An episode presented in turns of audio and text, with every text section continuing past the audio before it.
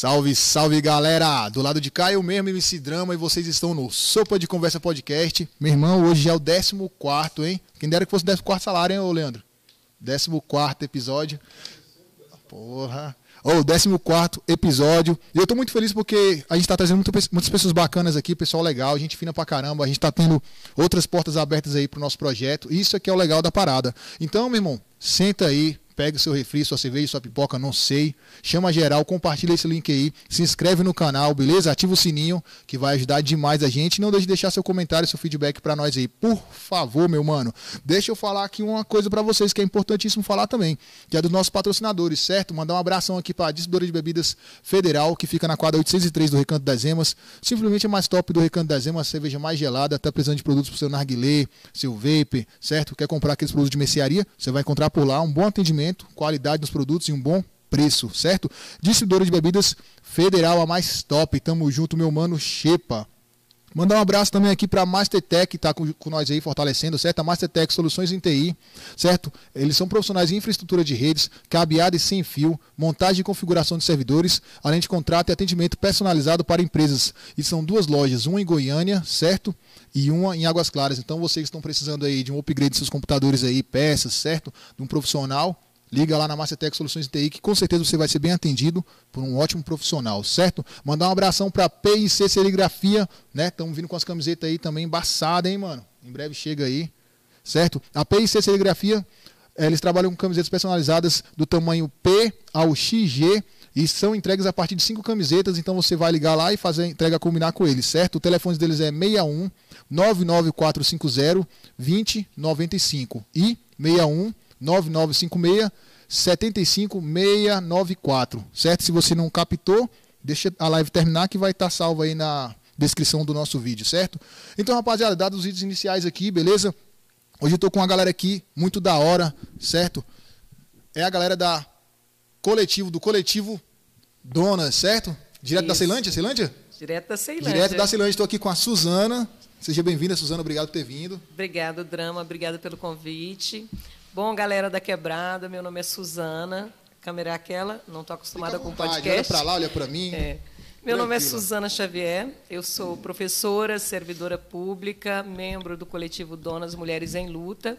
Também sou mãe solo, né, nascida, praticamente crescida na periferia, porque eu cheguei na Ceilândia a partir da Vila IAPI, né, que foram expulsos trabalhadores que vieram construir o quadradinho e então é, colocaram a gente no Centro de Erradicação de Invasores, né, chamada Ceilândia hoje. Estou né, lá desde os meus dois anos de idade, é a minha quebrada, é a minha cidade, a cidade que eu amo e que me orgulho em morar e que cresceu junto comigo. Bacana, e também está aqui a Joyce. Dá uma alô para a galera aí, Joyce. Bem-vinda. Salve, galera. Satisfação estar tá aqui. Bom, eu também não sei para onde eu olho.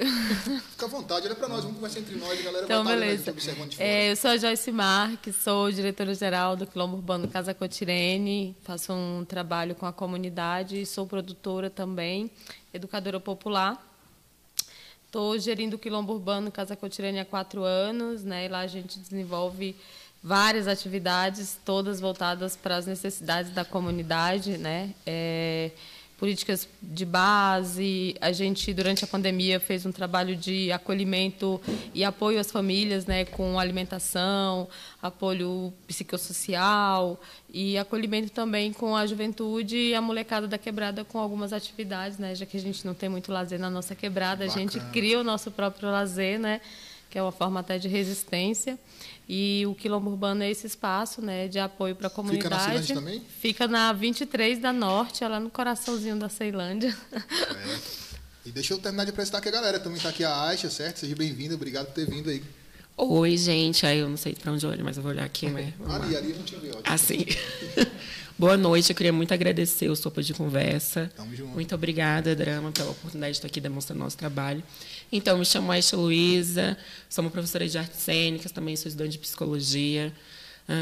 Estou aí nessa luta, porque eu sou uma mulher trans, então a minha, minha luta dentro desse espaço social vem desde a minha construção ali pequenininha, quando estou nesse corpo que eu não sei o que, que é, e aonde eu vou parar, o que, que eu vou ser, né? porque a gente vive nessa, nessa relação das mulheres que estar sempre naquele lugar da vulnerabilidade social, o lugar que nos é reservado é a prostituição, então a gente vem, né? meu corpo vem daí. Uh, dentro da academia, né, e antes também no ensino médio, minha, o meu ativismo começou ali, é, nessa busca de sobrevivência, porque eu usei arte até como lugar terapêutico para mim. que eu não sabia me entender, ninguém nunca me explicou o que, que era essa questão de orientação sexual, identidade de gênero. Né? Eu venho lá de 1999, quando eu nasci, então nessa construção não tem. Hoje em dia a gente já tem um, um, um estudo maior sobre esse espaço, que nós não, não somos só a genitália. É um menininho porque tem um pênis, é uma mulher porque tem uma vagina. Não, hoje em dia a gente está começando a refletir mais sobre esse espaço. Bacana. Já a gente vai entrar nesse processo aí também para entender um pouco mais isso aí. A galera que estiver em casa assistindo, né? Aproveita para ir mandando suas perguntas aí, rapaziada. Manda seu alô aí, seu salve, manda um abraço para a galera. E não deixe de fazer suas perguntas aí que a gente vai estar tá aqui interagindo e conversando a respeito e, e tirando as dúvidas de vocês, beleza? Então vamos lá. É, o coletivo Donas, né? Quem é o responsável hoje pelo coletivo? Todas? Todas as donas. Todas, todas são donas. Todas a responsabilidade é dividida para não sobrecarregar Bacana. nenhuma. E qual é o trabalho hoje do, do, do coletivo, hoje, o, o trabalho central do, do, projeto? Hoje, o trabalho central do nosso projeto Coletivo Donas, ele pretende se tornar uma ONG, né, como um semáforo, um semáforo não, um observatório das violências, violência doméstica, feminicídio, vulnerabilidade socioeconômica das mulheres, é, essa é a intenção, tanto que hoje a gente já tem mais de 100 donas, né, não é, são três, mas aí hoje o coletivo está centrado na construção dessa pré-candidatura à Câmara Distrital até porque a gente entende que é um espaço que nunca foi ocupado por mulheres negras da periferia, né? Então, a gente tem muitas mulheres na política, mas tipo Flávia Arruda, Bia Kisses, que não representam a nossa diversidade de mulheres e que não conhecem a realidade da perifa, do que é ser mãe solo na perifa, né, das necessidades que a gente passa, enfrentar um transporte público lotado para chegar no trabalho, ou estar desempregada, dependendo de cesta básica, de ajuda, como faz o trabalho da Casa Cotirene. Então, assim, é esse olhar que a gente traz, né? É o nosso enraizamento. Sim, como vocês se conheceram? Como é que foi que vocês começaram a se abraçar aí, essa causa, para todo mundo estar tá unido ali? Porque foi, ou foi, foi chegando por indicações? Como é que foi isso? É, não, foi inclusive o, o contexto, né? É, que a gente está tá vivendo e eu e a Suzana, a gente se conheceu é no, no início do contexto pandêmico, né, Su? Não, que a gente 2018, quando a gente começou a ter contato. Isso, foi. e a gente teve uma aproximação maior é, no início da pandemia. Aí essa aproximação ela veio é, porque nós duas fomos atravessadas, né, junto com a nossa comunidade, é, pela tudo que veio com a pandemia, né, os retrocessos e retirada de direito, e a gente se aproximou né, duas mulheres combativas né, dentro da, da, da Ceilândia. E um dia a gente discutindo política, né, isso, o surgimento do Donas, né, a gente discutindo políticas, eu, ela e uma outra companheira.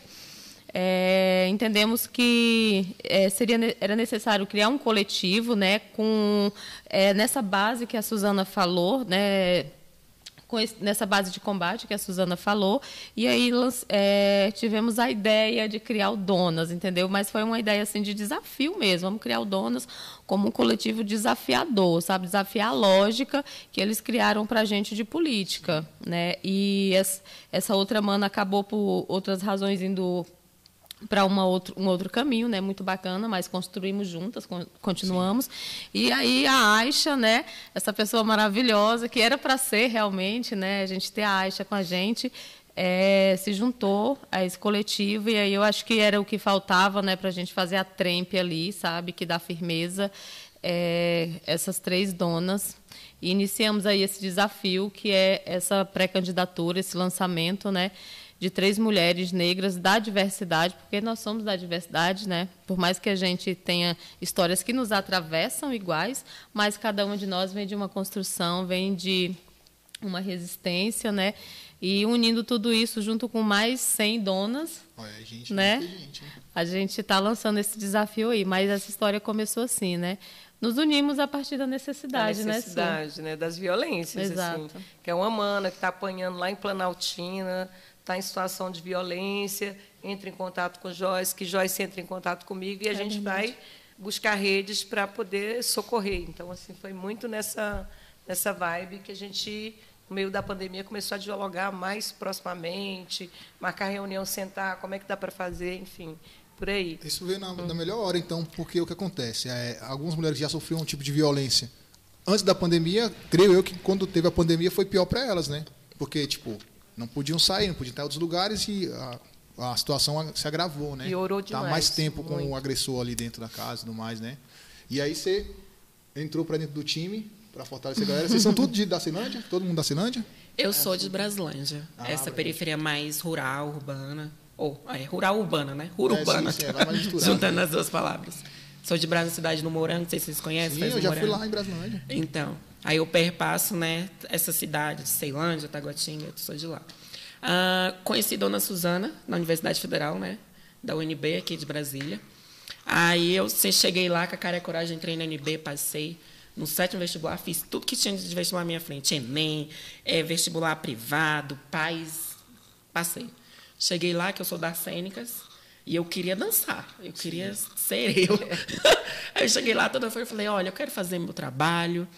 No, na- né, no primeiro ano, entrando assim, calor, eu quero fazer meu trabalho. Não estão deixando eu fazer.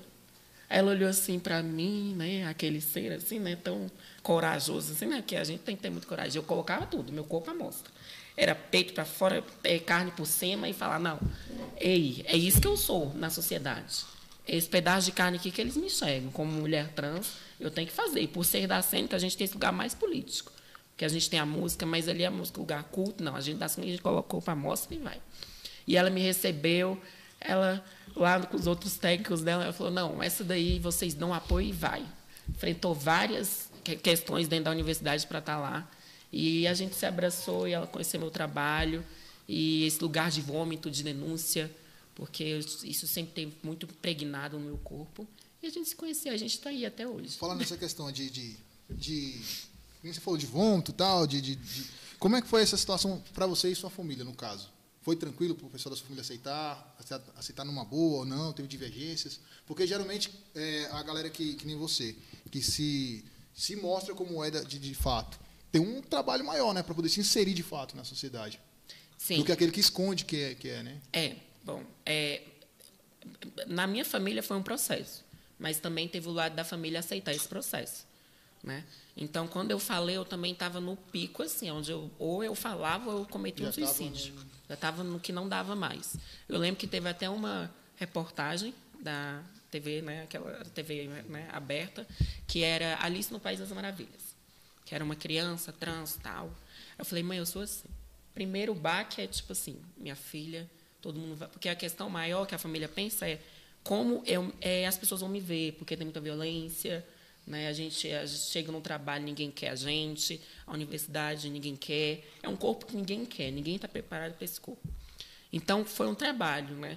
Aí, Eu lembro até hoje que minha mãe, né, nesse processo todo, ela falou que, ah, ela acabou, né? Assim, no, no é, é, você não conhece, você não consegue nada porque você é assim, né?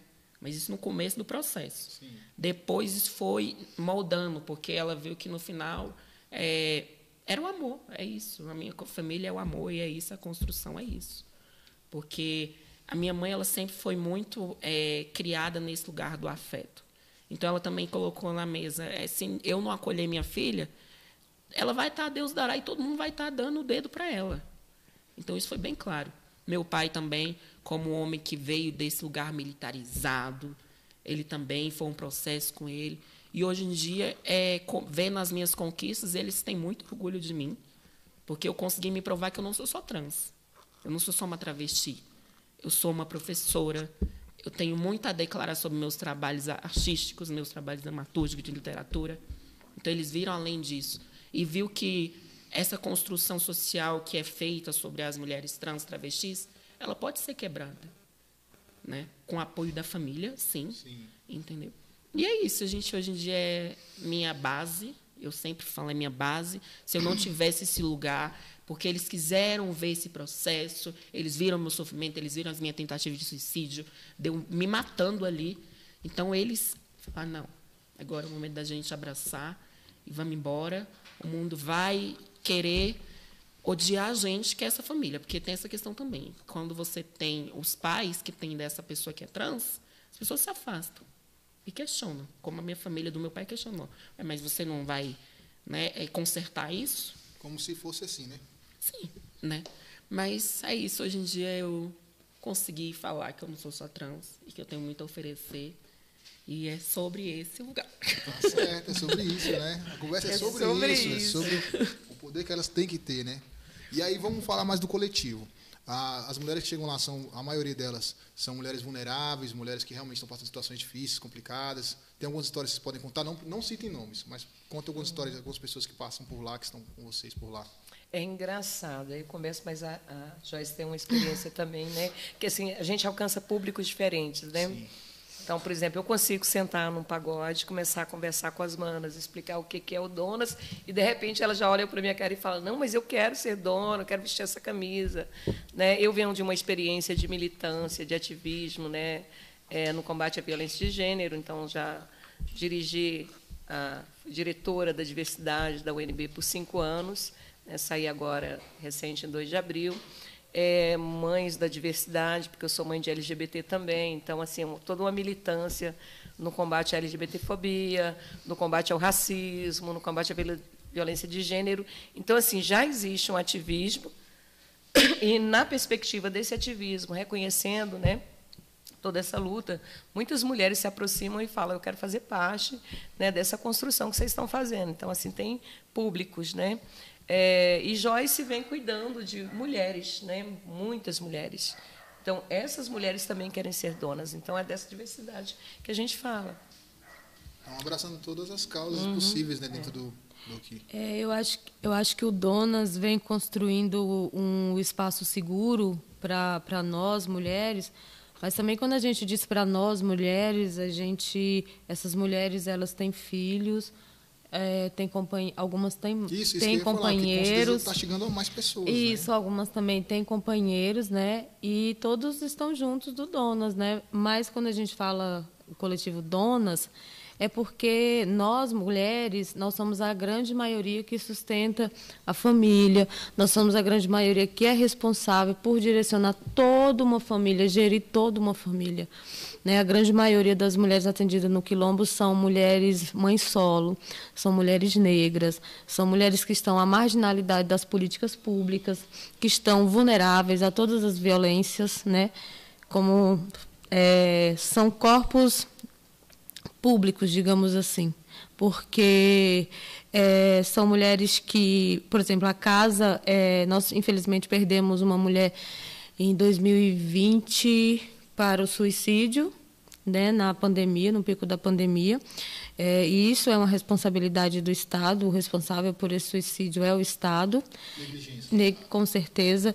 E perdemos também uma outra por violência, por violência. É, um cara espancou ela a ponto dela ser internada, e mas aí ela teve é, acho que muitos hematomas internos, né? E aquela não resistiu, acabou falecendo. Todas eram mulheres atendidas pelo quilombo, né? Com acolhimento psicossocial e acolhimento com apoio alimentar. Então, o Donas vem criando esse espaço de mulheres que constrói junto com outras mulheres. E como a Suzana falou, a gente o Donas ele é composto por mulheres diversas, diversas, diversas, diversas, né? A grande maioria, infelizmente, estamos em situação de vulnerabilidade, né? Porque a maioria de nós, nós não temos segurança de nada. Quando veio a pandemia, isso ficou muito escancarado para a gente, que a gente não tem segurança de nada, que a gente está marginalizado, né? É a política que a gente tem é uma política de retirada, né? uma política de matar a gente de várias formas. Né? A nossa saúde mental, emocional, quando eu vejo minha vizinha é, não tendo condições né, de é, alimentar seus filhos, quando uma mulher vai na casa cotirene com alguma emergência, e essa emergência é coisa básica, mas ela não consegue alcançar isso. Né? Isso vai é, destruindo aos poucos a nossa saúde emocional, a nossa saúde mental, e essa responsabilidade é do Estado né? Porque nós mulheres da periferia, a gente está ali gerindo política dentro da nossa comunidade, porque é, não tem como você ver a sua comunidade definhar né? E você entender que isso é falta de políticas públicas e você não se levantar contra essa violência. Né? Quando a gente tem é, mulheres que são atendidas na casa e têm seus filhos mortos pela polícia, pela violência do Estado, são mulheres em situação de vulnerabilidade. Essas mulheres não têm o um acolhimento do Estado. Quem é que se responsabiliza? Não, direta, não tem, né? não tem. Realmente... Exatamente. Quem é que vai responder para essa mãe? Por que, que mataram o filho dela? Sabe? Quem é que vai chorar a perda desse filho? Não vai.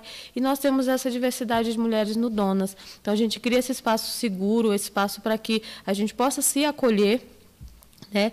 E tudo isso é, engloba o jovem negro, o jovem da periferia, o homem negro, o homem da periferia que está desempregado, que não consegue trabalho pelo racismo, né? Pela, pelo racismo de território, porque não tem instrução, porque também não consegue se instruir, porque não é oferecida oportunidade. Né? A nossa comunidade está se acabando no álcool, na droga, é o caminho que estão oferecendo para a nossa comunidade. Então, assim, é impossível você dormir tranquila quando tem um plano de genocídio contra os seus. Tem como você dormir tranquilo quando o inimigo está tramando contra você todo dia, que é o Estado, que é a política do Estado. É uma política de extermínio. A gente teve o Genivaldo, é, mais um caso que destrói a nossa saúde emocional, né, que foi morto dentro do camburão né, da PRF. Então, assim, que política é essa? Que política São é essa? Casos né? Exatamente, né? que permite esse tipo de ação. E a gente tem um presidente aí que é, e tenta defender ainda um tipo de ação indefensível dessa. Né? Ele institucionaliza sabe? a violência. Então. Tiveram algumas situações durante o, o, mês aí, talvez vocês tenham assistido aí, acompanhado no jornal, mataram uma, uma moça aqui na, no final do recanto, aqui na Águas Quentes, ali, que é outra cidade que tem, que é colado com o recanto das Emas, feminicídio, e o cara está solto. Foi preso em flagrante, passou hoje, e está solto. Né? Foi um dos casos. E o outro caso que teve é o da, de uma moça que o rapaz tocou fogo na casa dela, no apartamento dela. Estava até saindo de casa agora há pouco, estava passando no jornal falando isso. Então, o que acontece? Em algum momento o Estado está falhando. Ou na lei que não funciona, não é aplicada de forma certa, ou não ampara a mulher que está passando esse tipo de situação. No caso dessa mulher, que ela já vinha sofrendo algumas violências com esse cara, né, fez alguns boletins de ocorrência, enfim. E até então o cara está solto. Então, assim, é nesse sentido que eu percebo que o Estado falha. Inúmeras mulheres são mortas todos os anos por conta disso, dessa falta de amparo à mulher. Porque não adianta só você chegar e denunciar, ir lá, delegacia da mulher, ou delegacia e tal, e denunciar, mas o cara continua solto. Eu tenho um caso próximo, amigo meu aí, da, da irmã dele, que sofreu violência, e o cara tinha que ficar a 500 metros de distância da casa dela. Ele morava em frente. E continuava assim, aí, aí. E acabou que ela teve que se mudar de, do local por conta de risco, né, de morte e tal. Na e, maioria dos casos. E o fogo é isso, é porque as mulheres, infelizmente, elas não têm esse, esse tipo de amparo, igual o dono está tá fazendo para trazer né, uma semente que está ali trabalhando e ajudando, mas o Estado que tem poder maior para isso, não investe e não traz essa estrutura, né? Então, por exemplo, esse, esse projeto de vocês aí, se o Estado olhar com bons olhos isso aí, começar a levar isso para outros lugares e tudo mais, a gente começa a fazer uma rede bem maior de amparo, né? Com certeza. Para mulheres não sofrerem tanto, né? Mas isso só vai acontecer se a gente colocar mulheres e mulheres negras comprometidas na política para mudar é, essas leis que não são aplicadas, que não são fiscalizadas. Né? Principalmente. a gente, questão da Maria da Penha. Maria da Penha para quem? Para quem funciona a Maria da Penha?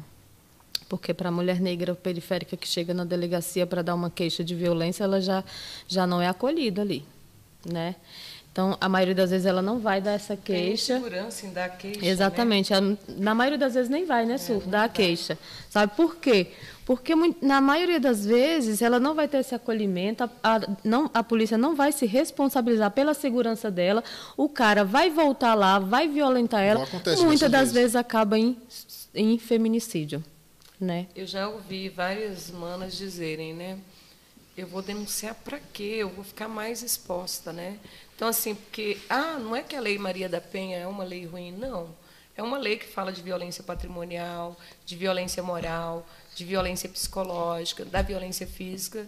Né? Ela trabalha ali, ela fala dos termos punitivos. O problema é que a gente não tem ferramentas articuladas. Né? Cadê a Casa da Mulher Brasileira, né? que estava instalada lá no plano piloto, no plano piloto.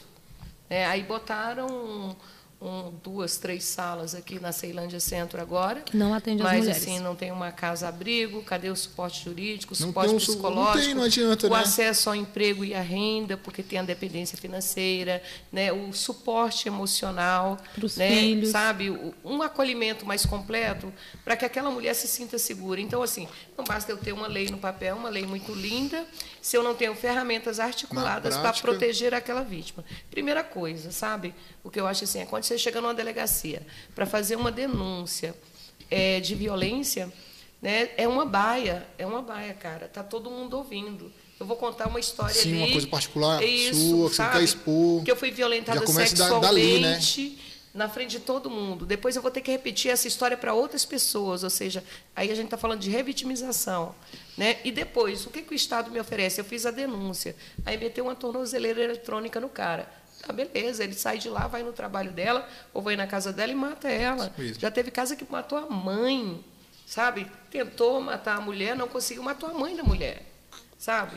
E assim, isso eles fazem muitas vezes na frente das crianças, ali no convívio familiar. Então não é uma mulher violentada, é uma família inteira violentada. Se estende, né? Não é só É. ali. Porque às vezes quando se fala, né? tão- a gente está comentando aqui a respeito da violência contra a mulher e tudo mais, mas não é só ali. Não. Tem os filhos, tem a mãe, tem um parente que está junto, que mora junto. Então se estende a todo mundo ali naquele convívio, né? se estende a muita gente, né? E assim, eu acho que enquanto a gente tiver, e o que Joyce disse é claro, enquanto a gente tiver homens brancos, empoderados, ricos, pensando política para mulheres, a gente vai ter assim na eficácia. Você sabe hoje, você tem, por exemplo, dados é, de que as mulheres são metade da força de trabalho desse país. Aí tu vai lá e coloca um vagão rosa, um vagão, moço. Elas são metade da potência trabalhadora. Aí tu coloca um vagão para combater a importunação sexual. Ah, por favor, né? Mas eu acho que também tem que ir na, na raiz. Eu acho que também não é só ali no vagão que vai resolver Seria o mais problema, Não, né? não é, não é só o vagão que resolve, mas eu estou falando assim, as políticas Não, não, que sim, eles é pensam o- são muito rasas. O que eles estão querendo abranger É. não, não consegue ainda, não está indo no ponto. E a gente Nada. falando de desafios, falando de você agora, quais foram os desafios para você? Mulher negra, periférica, Então, assumindo o que você quer ser. eu falo que minha família é meu privilégio, né? Então, é, é, é- é um direito básico, né? Que todo ser humano deveria ter, que é o teu afeto da família e o amor. Mas eu falo que o meu espaço de mulher trans é um privilégio. Mas eu tive força para encarar toda a sociedade, porque vem de todos os lados. Eu sou vista como aquela negra, mulata, sexualizada do samba, né? Vem a transfobia. Porque, tipo assim, você pode ser tudo. Ah, Eu, ah, no mundo né, trans, a gente fala muito da questão da passabilidade, que é esse lugar de passar pelos espaços e você passar como uma mulher cis. Mas você não deixa de ser trans. O homem ele vai querer ali você porque você é linda, né? Mas no final não existe compromisso. É mais outro espaço. Lugar de empregabilidade. Não, ninguém quer. Porque a gente afasta o público. O público não está preparado, né? a- a- ali para nossa, aquele ser ali. E a gente ainda tem a sociedade construída. Engraçadinho, mas você falou assim, ó, a, essa é a visão da empresa, né? Que o público não está preparado. Mas a empresa está preparada também para contratar uma pessoa Claro dessa? que não. Mas a questão, às vezes, que a gente sente é que, é igual a gente fala, né? Que tem as paradas, as paradas gays, né? Que um pick money, né? Que tudo vira assim. Vamos falar sobre as pessoas trans, o público LGBT mais pronto. Aí a empresa vai lá, abre o espaço, vamos contratar. Para aquele espaço de tempo ali, né? Ali, mas é, é um, uma espécie de, tipo assim, visual. Mas quando você traz essa, essa pessoa para a questão de atendimento, atendimento de cliente, não existe. Porque o, a, a pessoa que vai ser atendida, ela vai reclamar. Porque é um corpo estranho. As pessoas que vêm de fora do meio social pensam que o nosso corpo é aquele lugar da mulher travesti, a mulher que guarda. Essa travesti que eu falo, no lugar de travesti, aquela coisa suja, aquela coisa do HIV, aquela coisa da prostituta. Não, a gente tem várias mulheres dentro da academia. Uma delas foi que a gente está estudando, entendeu? E a gente, se a gente quiser se prostituir, a gente também vai ter o direito de prostituir, mas porque a gente quer. A gente quer só aquele espaço, entendeu? Então tem esses espaços que a gente está procurando questionar e só as pessoas trans, quando elas chegarem, a gente precisa de quê? De mais professoras trans, de mais administradores trans, porque eles vão entender a dor do que, que é. Porque tem outra questão. Isso eu passei no meu trabalho. Vamos lá, contratar a pessoa trans e tal, tudo bem. Mas fica aquele preconceito camuflado. Você tem que ocupar aquele devido espaço que ninguém pode te ver. Ah, sim, vai. Né? Tipo, transforma uma situação. E isso Ninguém pode te ver. Agora, se você é uma transpassar, você tem que estar ali, ó, no luxo, que tipo assim, ninguém pode perceber que você é trans. E é aquela coisa camuflada. E a pessoa como trans, naquele lugar de psicológica está abalada. A gente se acaba mais ainda. Sim, já vem de uma situação, né? E já depara de com outra que você é tem que se adequar àquilo que você não deveria se adequar. Exato. Então tem essas facetas da sociedade que a gente toda todo momento está driblando. Eu confesso que nesse último trabalho que eu saí, eu falei, gente, tô louca. Só eu que tô sentindo isso. Aí eu tenho que chegar o quê? Olha, homem trans, você está sentindo? Aí ele fala, sim, eu sinto isso. Porque as pessoas cis, parece que elas se colocam num lugar que não tem a vivência de entender essas dores e a gente fica, a Deus dará, como somos os loucos. Somos as pessoas do manicômio, somos as pessoas que são atendidas pelos psicólogos, e ali a gente fica escondido. Naquele espaço, aquele espaço é nosso. Não. Nossas dores têm que ser reconhecidas. Entendeu? A gente acabou de falar aqui da Lei Maria da Penha. Esse ano a gente conseguiu a conquista né, das mulheres trans eh, se englobarem, nesse, porque a gente não era englobado. A gente era o homem. O que, que a gente fala? Eu vou falar do meu lugar de vivência de mulher trans. A gente aprende uma coisa bem clara na nossa vivência. A gente primeiro aprende a ser bicho, para depois ser uma mulher. O que, que eu estou falando de dizer? Defesa. A gente não lida com o Estado com aquela pessoa que vai nos defender, não. O Estado, ele não está. A gente sabe muito bem claro isso. A gente não lida. Por isso que a gente tem aquele lugar né, das travestis que guardam o, o- a coisinha na bolsa, né? Tipo, né? Pra, porque a gente. Canivete. A gente, canivete. A gente vem daí, que a gente até coloca a gente no lugar de, nossa, é, é agressiva. Não. É o Estado que está construindo a gente assim. Porque a gente tem que ser assim. Porque o cara sai com a gente, é tudo incrível. A gente é que faz o orgasmo acontecer. Mas, qualquer momento, aquele louco pode dar uma crise e querer matar a gente. Entendeu? Aí vem a Lei Maria da Penha, o que a gente englobou. A gente chega lá, né, uma trans e tal, vamos lá. O Estado, ele entende a gente como homem. Então, a gente não vai querer passar por isso. E outra coisa, ela foi colocada em vigor agora. É a cada Mas- exposição que ela questionou aqui, Exato. falou, né? Ela foi colocada em vigor agora, mas o Estado não educou esses profissionais para receber essa mulher trans. Pois é. Então, o que, que a gente vai ficar ali esperando aquele Estado? Não. A gente vai lá com a força da guerra e coloca as garras para fora e os dentes, é isso. Entendeu? E a gente não, enfrenta. é isso, é o que tem, é enfrentar, é uma sobrevivência e resistência diariamente. Porque esse é o corpo que a gente ocupa e a gente tem que lidar com ele. E é isso. Entendi. E vamos falar aqui do Donas de novo. Continuando. Estamos falando disso já, né? É porque eu quero. Pode ser dor. É. É sobre ser Do coletivo, quais são os desafios agora do coletivo em relação ao Estado? O Estado não dá amparo de nada, assim, não tem amparo de nada, como é que isso funciona? Tem alguma empresa que fortalece alguém? Ou não? É, as donas se juntam e vão lá no coletivo buscar forças em algum lugar, em alguém? Olha, O já desaf- chorar sobre isso. o desafio do Donas nesse momento sobre o Estado é derrubar o governo. É derrubar o governo, é derrubar o governo do Distrito Federal, o governo federal. E a gente não tem nesse momento nenhum apadrinhamento. Inclusive, pode passar o Pix, se puder, a gente passa o Pix aqui, viu? Pode, fala aí pra galera aí, ó. Vai ficar salvo depois registrado, quem tiver assim depois vai ver, ué. Pode falar. É arroba. É, favor, Sil. financie. Ponto, ah, é donas.financie.de, o nosso Pix. É, a gente lançou na plataforma Democratize. Quando, quando acabar o programa aqui, eu vou deixar no, Na descrição do vídeo Lá na também. descrição do vídeo para quem quiser ajudar, ir Isso lá é e legal. ajudar vocês. Massa, massa. Vamos fortalecer mulheres negras, gente, mulheres negras na política. Mas não, não temos nenhum apadrinhamento, a gente está nessa luta orgânica, numa construção que a gente está dando o que a gente tem e o que a gente não tem também. A nossa coragem, o nosso tempo, o nosso dinheiro também, numa construção que a gente está acreditando mesmo, a partir das nossas vivências, a partir do que a gente vem eh, vivenciando nas nossas comunidades, né? a partir da, do avanço da violência sobre nós, né? É, a violência contra a mulher negra aumentou muito, muito, muito, enquanto a violência é, contra a mulher branca diminuiu. Não que a gente queira que Sim, haja violência, né?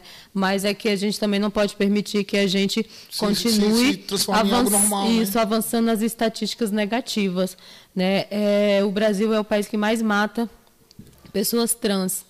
Então a gente precisa ir na raiz mesmo, ir na raiz. Sabe? E para isso acontecer, a gente precisa chegar de bonde, a gente precisa ocupar de bonde, a periferia precisa ocupar de bonde esse espaço institucional, porque esse lugar é um lugar da periferia. Nós é quem fazemos política no nosso dia a dia. Né? A gente aqui sustenta a base econômica desse Brasil. Então, e a gente vem o coletivo Donos lançando essa proposta, esse desafio, é, realmente entendendo que o Estado não quer essas caras aqui, ó, lá Não na, na- lá, é eles não querem a gente ocupando aquelas bancadas, mas a gente vai ocupar, né? E a gente vem buscando apoio de quem acredita, de quem quer mudança também. Eu acho que todo mundo quer, acho que a gente já está cansado dessa velha política. Eu acho que ela já desgastou muito a gente e a gente precisa renovar as esperanças. Ó, eu falo disso, acho que eu falei uns quatro podcasts de- depois que a gente começou essa história aqui, de uma situação que eu acho que a galera não se liga, que é o seguinte. O cara tá lá há 20 anos.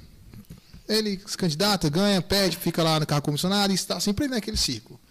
Dá 20, 30 anos e o cara vem aqui, mostra a cara na TV e fala assim: agora nós vamos mudar, agora vai melhorar. Porra, o cara tá há 20 anos, mano, e não mudou? Agora vai mudar, pô. Então eu acho que, eh, geralmente eu falo isso pra galera, velho, vamos tentar, a galera nova, a galera que tá chegando, vamos dar uma, uma moral pra essa galera, porque eu sei que o sistema lá em cima, eles não querem fazer isso de tipo, ficou quatro anos aqui, agora não pode mais, agora tem que sair, tem que ser outro. Eles não querem isso, eles querem manter, porque aquele cara que tá lá em cima é o que coloca o, o amigo, o brother, chegado, o primo, o tio, e fica nesse ciclo, e assim vai. O sistema é isso, né? Vira um negócio de família. Não, é, acho que a história do Brasil é isso, né? Assim, se você for ver pelos nomes, as, as oligarquias que ocupam o poder político hoje são de famílias de senhores feudais. Então, é, feudais. Então, o dinheiro ele sempre circulou na mão deles, né? É muito difícil para a gente lançar essa proposta agora, com esse cuidado, e eu falo para você assim que é diferente o que a gente tem feito. Quando a gente vai dialogar com mulheres, vamos para uma roda de conversa, ou vamos fazer qualquer coisa, a gente sabe que aquela mulher ela tem um filho, uma criança, ela não vai parar de fazer as atividades dela, é os cuidados dela para poder conversar com a gente. Então a gente tem que ir levar alguma coisa para essa criança se alimentar durante o processo, um brinquedo para brincar, um monitor. A gente tem todo esse cuidado de resguardar isso para que a mãe possa ouvir, para que a mãe possa conversar, para que ela possa se colocar. Porque as mulheres não têm tempo nem para isso, nem para dialogar sobre a, a conjuntura política, ó, sobre a minha situação atual. Eu não tenho. A porque- mulher não, tem nem, é- não é- sabe nem por onde começar. não, ela tem que lavar a roupa, limpar a casa, cuidar da criança, pensar no dinheiro, no supermercado, na feira. Está dando um corre muito pesado. Então, a gente precisa ter esse cuidado. E donos, ele, ele tem esse cuidado. Né? A gente vai descer, vamos lá para o condomínio privê, como a gente fez semana atrasada, né? Foi. É, a gente foi lá para o condomínio privê. A gente queria conversar com as mulheres, mas a gente também queria que as crianças tivessem um dia de lazer, um momento delas, né? E aí, leva din-din, leva pipoca, leva pula-pula, né? Vamos oferecer uma galinhada para as mães e vamos sentar aqui e vamos conversar. Sabe? E aí você consegue trazer a atenção delas e é muito fácil elas compreenderem, porque a gente está falando de nós para nós. Eu não estou falando assim de uma realidade que está distante de mim. Né? Eu fui uma criança, como eu te falei, cheguei aqui enquanto não tinha nada em Ceilândia. Ceilândia era terra, era barro. Minha mãe cozinhava ali no catando toquinho, pedaço de pau, não tinha gás, então assim, né, barracos de madeira, assim a situação mais precária possível. Então, vivi essa realidade, conheço as dificuldades. Então, assim, para mim, assim, nem me choca descer lá no sol nascente, como eu tenho falado com o Joyce, né, e ver lá as crianças naquela situação frio, que nem estava aqueles dias, um frio do caramba, crianças de pé no chão e sem agasalho, sabe? É, isso, esse é, é o limite, é o limite. Então, assim, nunca assim, por isso que a gente fala dessa diferença. A gente já vai com essa sensibilidade, né, desse olhar de como é que eu vou me aproximar dela, querer que ela converse sobre a conjuntura dela, se ela está tão sobrecarregada. É difícil, hein? Vocês têm amparo de pessoas que são psicólogos? A casa Cotirene tem, a Joyce pode falar um Sim, pouco a gente- sobre isso. Tem o Café com Afeto, um, um projeto que acontece desde o segundo semestre do ano passado. A gente tem parcerias com. Pode falar? Parcerias com, a, vontade, com a Unip, com a Unieuro, né? É, que Opa, aí, ó. Ei, eu, eu, Unip, Unieuro aí, ó. Patrocinar nós, pô. que, o- que oferece. Patrocinar gente Isso. Não, tô brincando. Que continuar. não, mas sim, é parceria muito importante para que terem. esse projeto aconteça, né? Que é o acolhimento psicossocial. A gente está no momento que a gente está passando é, tantas violências cada vez mais é, constante, né? Todos os nossos direitos retirados, né? Preço de alimento alto, isso tudo é violência, isso tudo agride a nossa saúde mental, a nossa saúde emocional. e quem cuida dessa, dessa saúde, né? Então a gente tem esse compromisso também. É, inclusive quando a gente tem uma mulher em situação de vulnerabilidade que procura o Donas, né, ou que está ali no nosso ciclo do Donas, é, esse cuidado de buscar um, um acolhimento psicossocial e a casa oferece gratuitamente esse acolhimento no café da manhã, né, um café da manhã que a gente prepara aberto para a comunidade. É, e sobre o que a Suzana falou, sim, a gente pensa sempre nesse acolhimento das mães, no sentido de que elas vão com as crianças, porque elas vão deixar essas crianças com quem? Sim. Né? Então a gente está falando de mulheres, mães. Então quando a gente fala de mulheres, mães, a gente tem que pensar que elas têm filhos, né? E assim, tem políticas para mulheres, tem que ter políticas para as crianças também. E no Café com Afeto nós temos duas terapeutas, né, que acolhem as crianças em outro espaço com atividades lúdicas, né, para as crianças pedagógicas, é, conversa também, enquanto as mães podem ter esse momento de respiro, esse momento delas. Da hora, da hora, hein? De, da hora a visão de vocês de estar tá, tipo pensando fora da caixinha, porque assim não é só abraçar a pessoa ali em si, a mãe e tal, tem todo um rolê ao redor dela, né? Tem todo um uma vivência e situação. É só falar assim, é por isso que elas fazem, é muito fácil, como eu disse para você, fazendo esse trabalho, tendo esse tipo de acolhimento, a mulher chegar e dizer, eu quero ser donas, vai me dar uma camiseta, entendeu? Já querer se aproximar e querer mesmo. Ah, se sente mais viva, né? Com mais voz, né? É, é. Não, moça, assim, é empoderador quando a gente está juntas, sabe? É porque sozinha a gente, o isolamento é, nos deixa vulnerável. Então, assim, é tipo, vocês homens, por exemplo, né? Um homem andando na rua está suscetível à violência. Bota cinco de vocês juntos, né? É difícil de se aproximar. É né? verdade. Né? Então, Não, assim, eu, eu é... sozinho, de quando aqui os caras já andam meio assim olhando de lado, então imagina. É. É mais ou menos Mas a mulher é muito mais vulnerável. É, a diferença, a diferença é essa, justamente a diferença que a gente faz é essa, é de que a gente não estamos, eu, Joyce, acha, a gente não está preocupado com o processo eleitoral em si, sabe? A gente está preocupado mesmo em fortalecer essas mulheres. Exato. Se para fortalecer essas mulheres e nos fortalecer também, a gente precisa passar por esse processo, a gente vai passar. Né? Porque a gente também tem a, a compreensão de que se não ocuparmos espaço deliberativo, se não formos nós que desenharmos as políticas, a gente vai continuar chovendo no molhado. É, o cuidado é importante, o autocuidado é importante, cesta básica é importante, mas dignidade é muito mais importante. Com e certeza. essa conquista se dá por meio da cidadania. É aquele né? esquema de você não dar o peixe, né? Você tem que ensinar. Você não dá a vara para o. Não dá o, não dá o peixe, dá a vara e ensina o cara a pescar, né? Isso. Mas a gente. Ah, pode concluir. É, e, e, e uma outra coisa, né? Eu, eu, eu era criança ainda, eu acho que a única pessoa que. que viu pela periferia, né? E ela, ela não era negra, eu acho que era Maria de Lourdes, não era? Que ela era, foi deputada federal, se eu não me engano, lá da. Maria de Lourdes Abadia. Uhum. É, lá, lá da Ceilândia, né? E já tem muito uhum. tempo que não tem ninguém daquela que representou realmente a galera, assim, né? E. E, e, uma pergunta agora, como é que funciona esse caso de vocês? Vocês vão ser candidatas. Como é que funciona essa, pessoas, essa, essa é, pré-candidatura coletiva? Como é que funciona como é que vai funcionar para vocês? Pode falar, Posso Su, falar? pode. Bom, gente, assim, nós não temos uma legislação sobre candidaturas coletivas, né?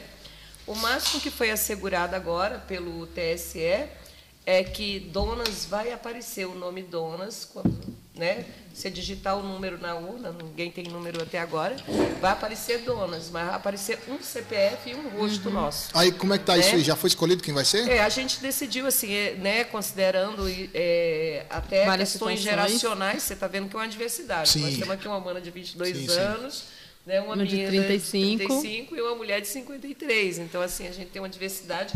Essa questão de gênero não é uma questão para nós, não tem conflitos aqui, o diálogo, até porque a maioria das mulheres que se aproximam né, são mulheres bem maduras também. Sim. Tem as manas novinhas, jovens, né? A mães solo, né, por conta de gravidez precoce, que é outra ausência do Estado, né? Sim. É, mas muitas mulheres de 50, de 60, né, até mais do que 70 anos que se aproximam do Donas. Então, assim, por essas questões todas, aí vai o meu CPF, né? Mas isso não é um problema, porque é uma deputada e duas co-deputadas que vão estar dentro daquele gabinete. A única questão é que alguém assina, mas não vai ser nada, que é uma é, que a gente já discutiu muito sobre isso, não vai ser nada que não tenha sido discutido antes, nem a fala, sabe? Quando subir na tribuna, a voz Ecoa é minha, todas, é né? da Joyce, é da Aixe, de todas as outras donas, tem que estar sendo colocada lá. Aí elas Então, entram tipo como suplente, no, caso, né? Elas vão entrar como isso. suplente, né? No É, caso. na verdade, não existe essa suplência, né? Porque a suplência é da legenda. Entendi. Elas vão ser realmente, assim, figurativamente co-deputadas, Ah, porque tá. vão estar dentro do gabinete. Vão estar vocês É. três no Tem- tem um-. Falando dessa, Então vamos estar decidindo juntas. falando dessa, pré- dessa pré-candidatura coletiva, tem um número mínimo e um número máximo? Como é que funciona isso? Não, não tem. Desculpa, até porque tem candidaturas coletivas aí com cinco, seis pessoas. Certo. Né? A gente queria um tripé mesmo, né? Um, A trempe. é, uma trempe. Sim. Ô, meu jovem, cortando aqui a tua fala, tem mais coisa aí? Não, tá tranquilo. Então vamos lá, voltando para os desafios aqui, voltando para a Aisha aqui. Essa é artes cênicas, psicologia, Isso. tudo isso aí veio para melhorar mais sua vida, né? Porque você falou que passou muita dificuldade, tentativa de suicídio. Sim. Essas coisas foram para te libertar desses problemas que você tinha antes. Foi que entrou na sua vida e falou assim, porra, isso aqui é o que eu quero, eu vou fazer isso. E foi o que foi te tirando um pouco daquelas neuroses, daquelas coisas ruins. Sim, a arte para mim foi esse espaço. Eu comecei na pintura, pequenininha, pintando. Depois veio a poesia, depois veio a interpretação, a dança. E hoje eu estou no canto, né? Que a gente... Eu, eu não deixei de ficar doente, eu ainda estou adoecida. Mas eu consegui lidar melhor com esses Trabalhar melhor com adoecimentos. E a psicologia entrou num lugar de, de observar o meu. Porque eu sempre chegava né, nos atendimentos do SUS, eram sempre mulheres cis que não tinham aquela vivência. Uma coisa que a gente sempre fala, né, que eu sou estudante de psicologia, que é, eu trago isso no humanismo da psicologia. Às vezes a gente não queria precisa de palavra. Às vezes a gente precisa de um abraço e sentir que a gente é é gente. Porque no meu público trans a gente não é visto como gente. A gente é bicho. Então, esse lugar social, a gente não é construído para o meio social. A gente é construído para ser solitário, para ser a pessoa que está ali escrevendo e cortando o braço. A gente é esse público. Então, a psicologia entrou para mim para me reconhecer como uma pessoa mais potente e para falar: olha, nós, pessoas trans, temos que ocupar esse espaço. Porque não dá mais para uma pessoa cis que não entende a minha vivência estar ocupando esse espaço que não vai me entender, vai me deixar mais adoecida. Eu já passei por vários psicólogos que chegavam para mim, olha, está passando por isso e isso, tem que fazer isso. Não, mas eu não quero passar por isso, eu preciso de um abraço, eu preciso me sentir gente. Está doendo. E eu acho que essa psicologia a gente tem que mudar, e só pessoas trans vão mudar isso, principalmente o nosso público. Entendeu? A gente precisa melhorar a questão das internações psiquiátricas. Eu passei agora por um caso com meu namorado, né? Onde eu fui até expulsa da clínica, porque a clínica tinha 13 processos, e eu fiquei morrendo de medo. Porque Deus dará, acontece alguma coisa ali dentro, a pessoa fica mais doente de como entrou. Então, tipo assim, a gente tem que mudar esses espaços.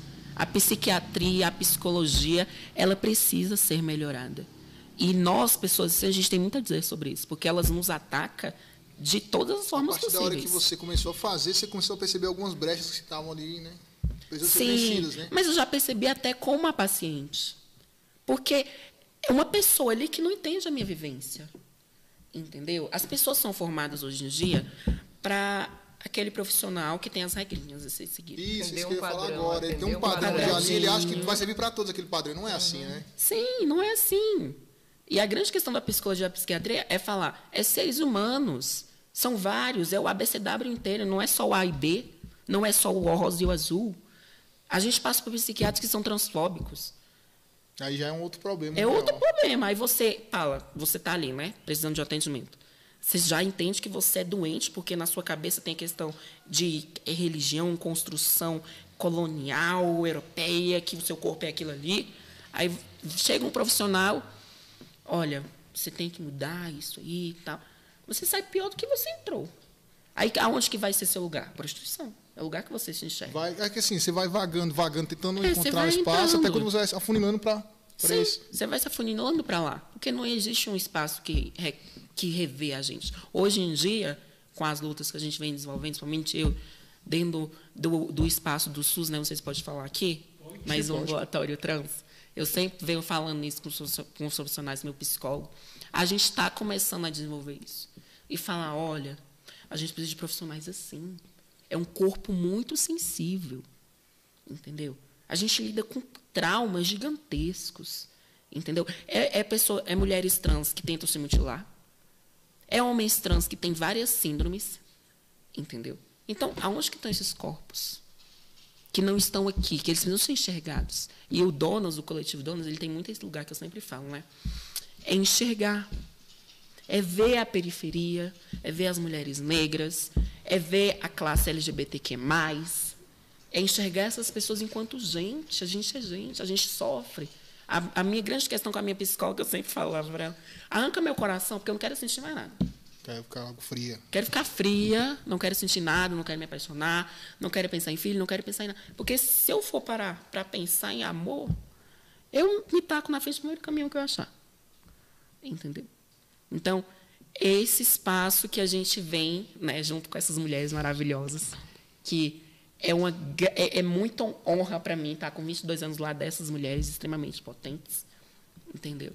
E estar tá falando sobre essa pauta esse espaço, essas pessoas que estão ali à margem. A gente é à margem, a gente é a lama da lama.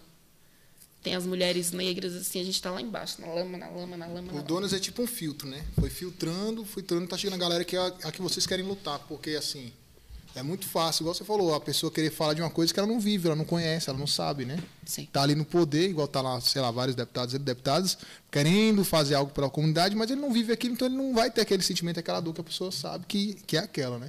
É Sim. muito fácil o cara que já está bem de vida, bem, nunca passou necessidade, falar bem de uma situação ele nem viveu aquilo, né?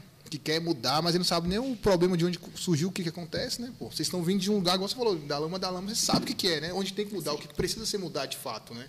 Sim, exato. Poder... E, e, a gente precisa é, pegar esse, esse, essa, essa Brasília, né, essa política, e falar que ela tem que ser brasileira. Porque o Brasil é vários Brasis que a gente tem. A gente tem várias pessoas aqui dentro, a gente tem que falar, olha, a gente está governando só para uma pessoa. A gente tem que governar para essa multiplicidade, para essas variadas cores. Entendeu? E a gente tem que assumir que o Brasil é esse. Porque quando tivermos 50 anos, eu quero chegar e falar: eu tenho orgulho de estar nesse país. Mas, ó, Porque esse país você... não é agora o país que mais mata mulheres trans. Mas você vai poder falar pelo menos assim: eu estava naquela luta lá. Eu sou, é, ué. Sim, no... mas com meus 50 anos, com meus netinhos, com meus netinhos, com a minha garotada assim, eu só quero tá com meu bolinho ali de fubá fazendo para eles e falando, olha, a gente conseguiu. Lutamos e estamos E aí. estamos aqui agora. Da hora. sem Quanto, ter medo, sem medo, né? Já tem o Sim. Poder viver sem medo. Moço, a criação, olha só, a fundação do Donas a fundação. se deu ali no meio da pandemia. Pensar o Donas é uma coisa bem mais antiga, né?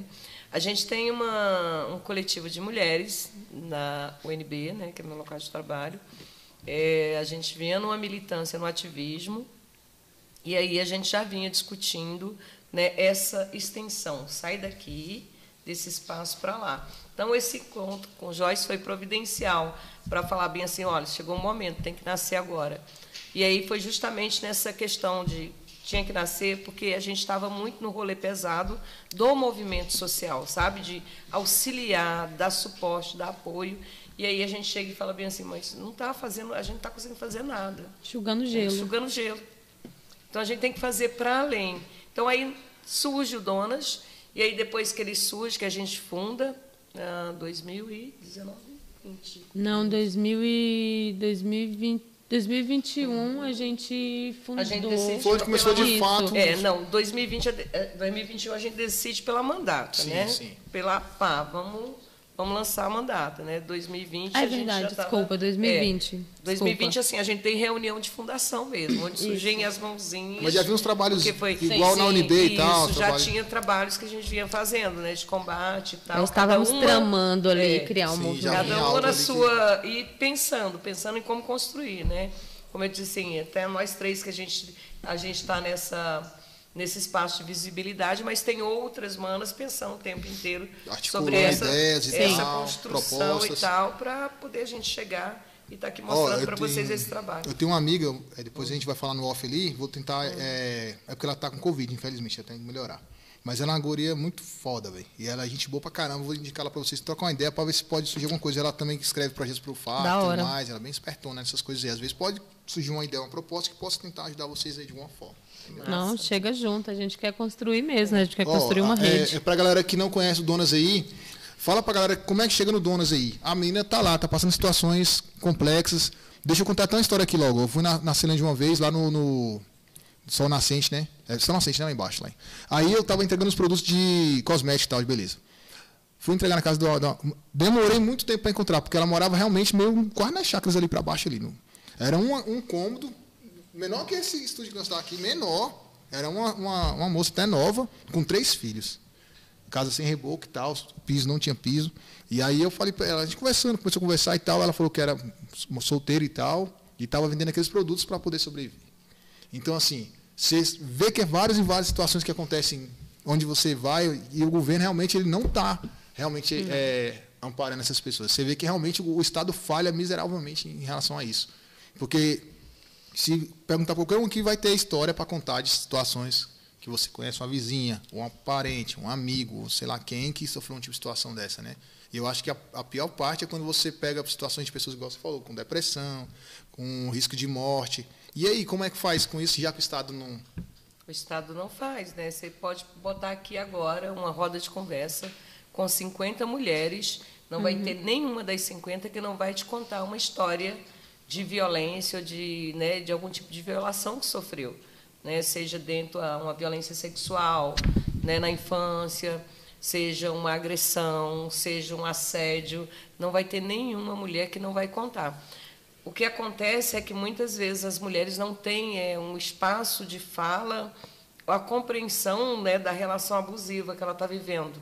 Então, assim, acho que a gente precisa trabalhar isso em termos educacionais mesmo, dizer para as meninas ali já na puberdade, né, o que são os sofrimentos, educação sexual é importante desde a primeira na infância. própria escola, né, deveria desde a primeira infância, né? Se eu conheço meu corpinho, Uhum. né? Se alguém diz para mim onde não pode tocar, onde não pode mexer e você proibir de se falar disso, né? Como o Estado vem fazendo, né? Questionando a, a, a, A a educação. educação das crianças, né? Essas discussões, esse debate, você vulnerabiliza ainda mais. Né? Você tem situações, por exemplo, a criança assistir a mãe ser violentada, né? E assim, como é que que tipo de trauma, que tipo de relação você vai conseguir construir na sua vida adulta, né? Vendo essas situações, ou seja, está destruindo a mãe, está destruindo a criança, assim, Uhum. impossibilita. E aí acha que é da psicologia, né? E vai se aprofundar nisso, vai ver o impacto disso na vida Isso adulta. em algum momento vai explodir, né? Não, vai, lógico, né? Você viu sua mãe apanhando, sua mãe sendo violentada, sua mãe sendo traída, né? Que tipo de cidadão, de ser humano, né? Está se formando ali. Ninguém debate contigo, né? Eu vou falar outro exemplo aqui. A minha esposa que contou esses dias agora, nunca tinha passado pela minha cabeça isso, para você ver como é que é importante você é, é, instruir a criança de forma consciente do que, que é cada coisa, do que na parte do corpo dela, tal e tal e tal. Né? O que, que aconteceu? Tinha uma criança que estava falando que o pai dela passava a língua no biscoito dela. E a professora até então não entendeu, achou que era tipo assim, estava lanchando e o pai foi lá e brincando. Passou-se os tempos e descobriu que esse pai estava abusando da criança. A criança, ela, essa criança aí, a mãe dela falava para ela que essas partes era o biscoito, era não sei o quê, não falava o que era de fato. Olha isso. Então, por isso que passou batido. Se ela tivesse ensinado de fato para a criança o que era, a criança tinha contado para a professora, a professora tinha descoberto antecipado. Antecipado não, o que já estava acontecendo, mas tinha pegado logo, né?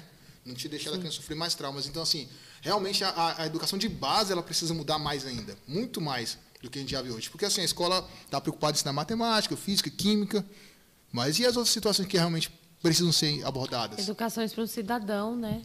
Viver, conviver dentro de uma, Cidadania. dentro de uma, uma sociedade, né? Não ser um, um ser humano doente. Porque a gente tem um governo hoje que permite tudo isso.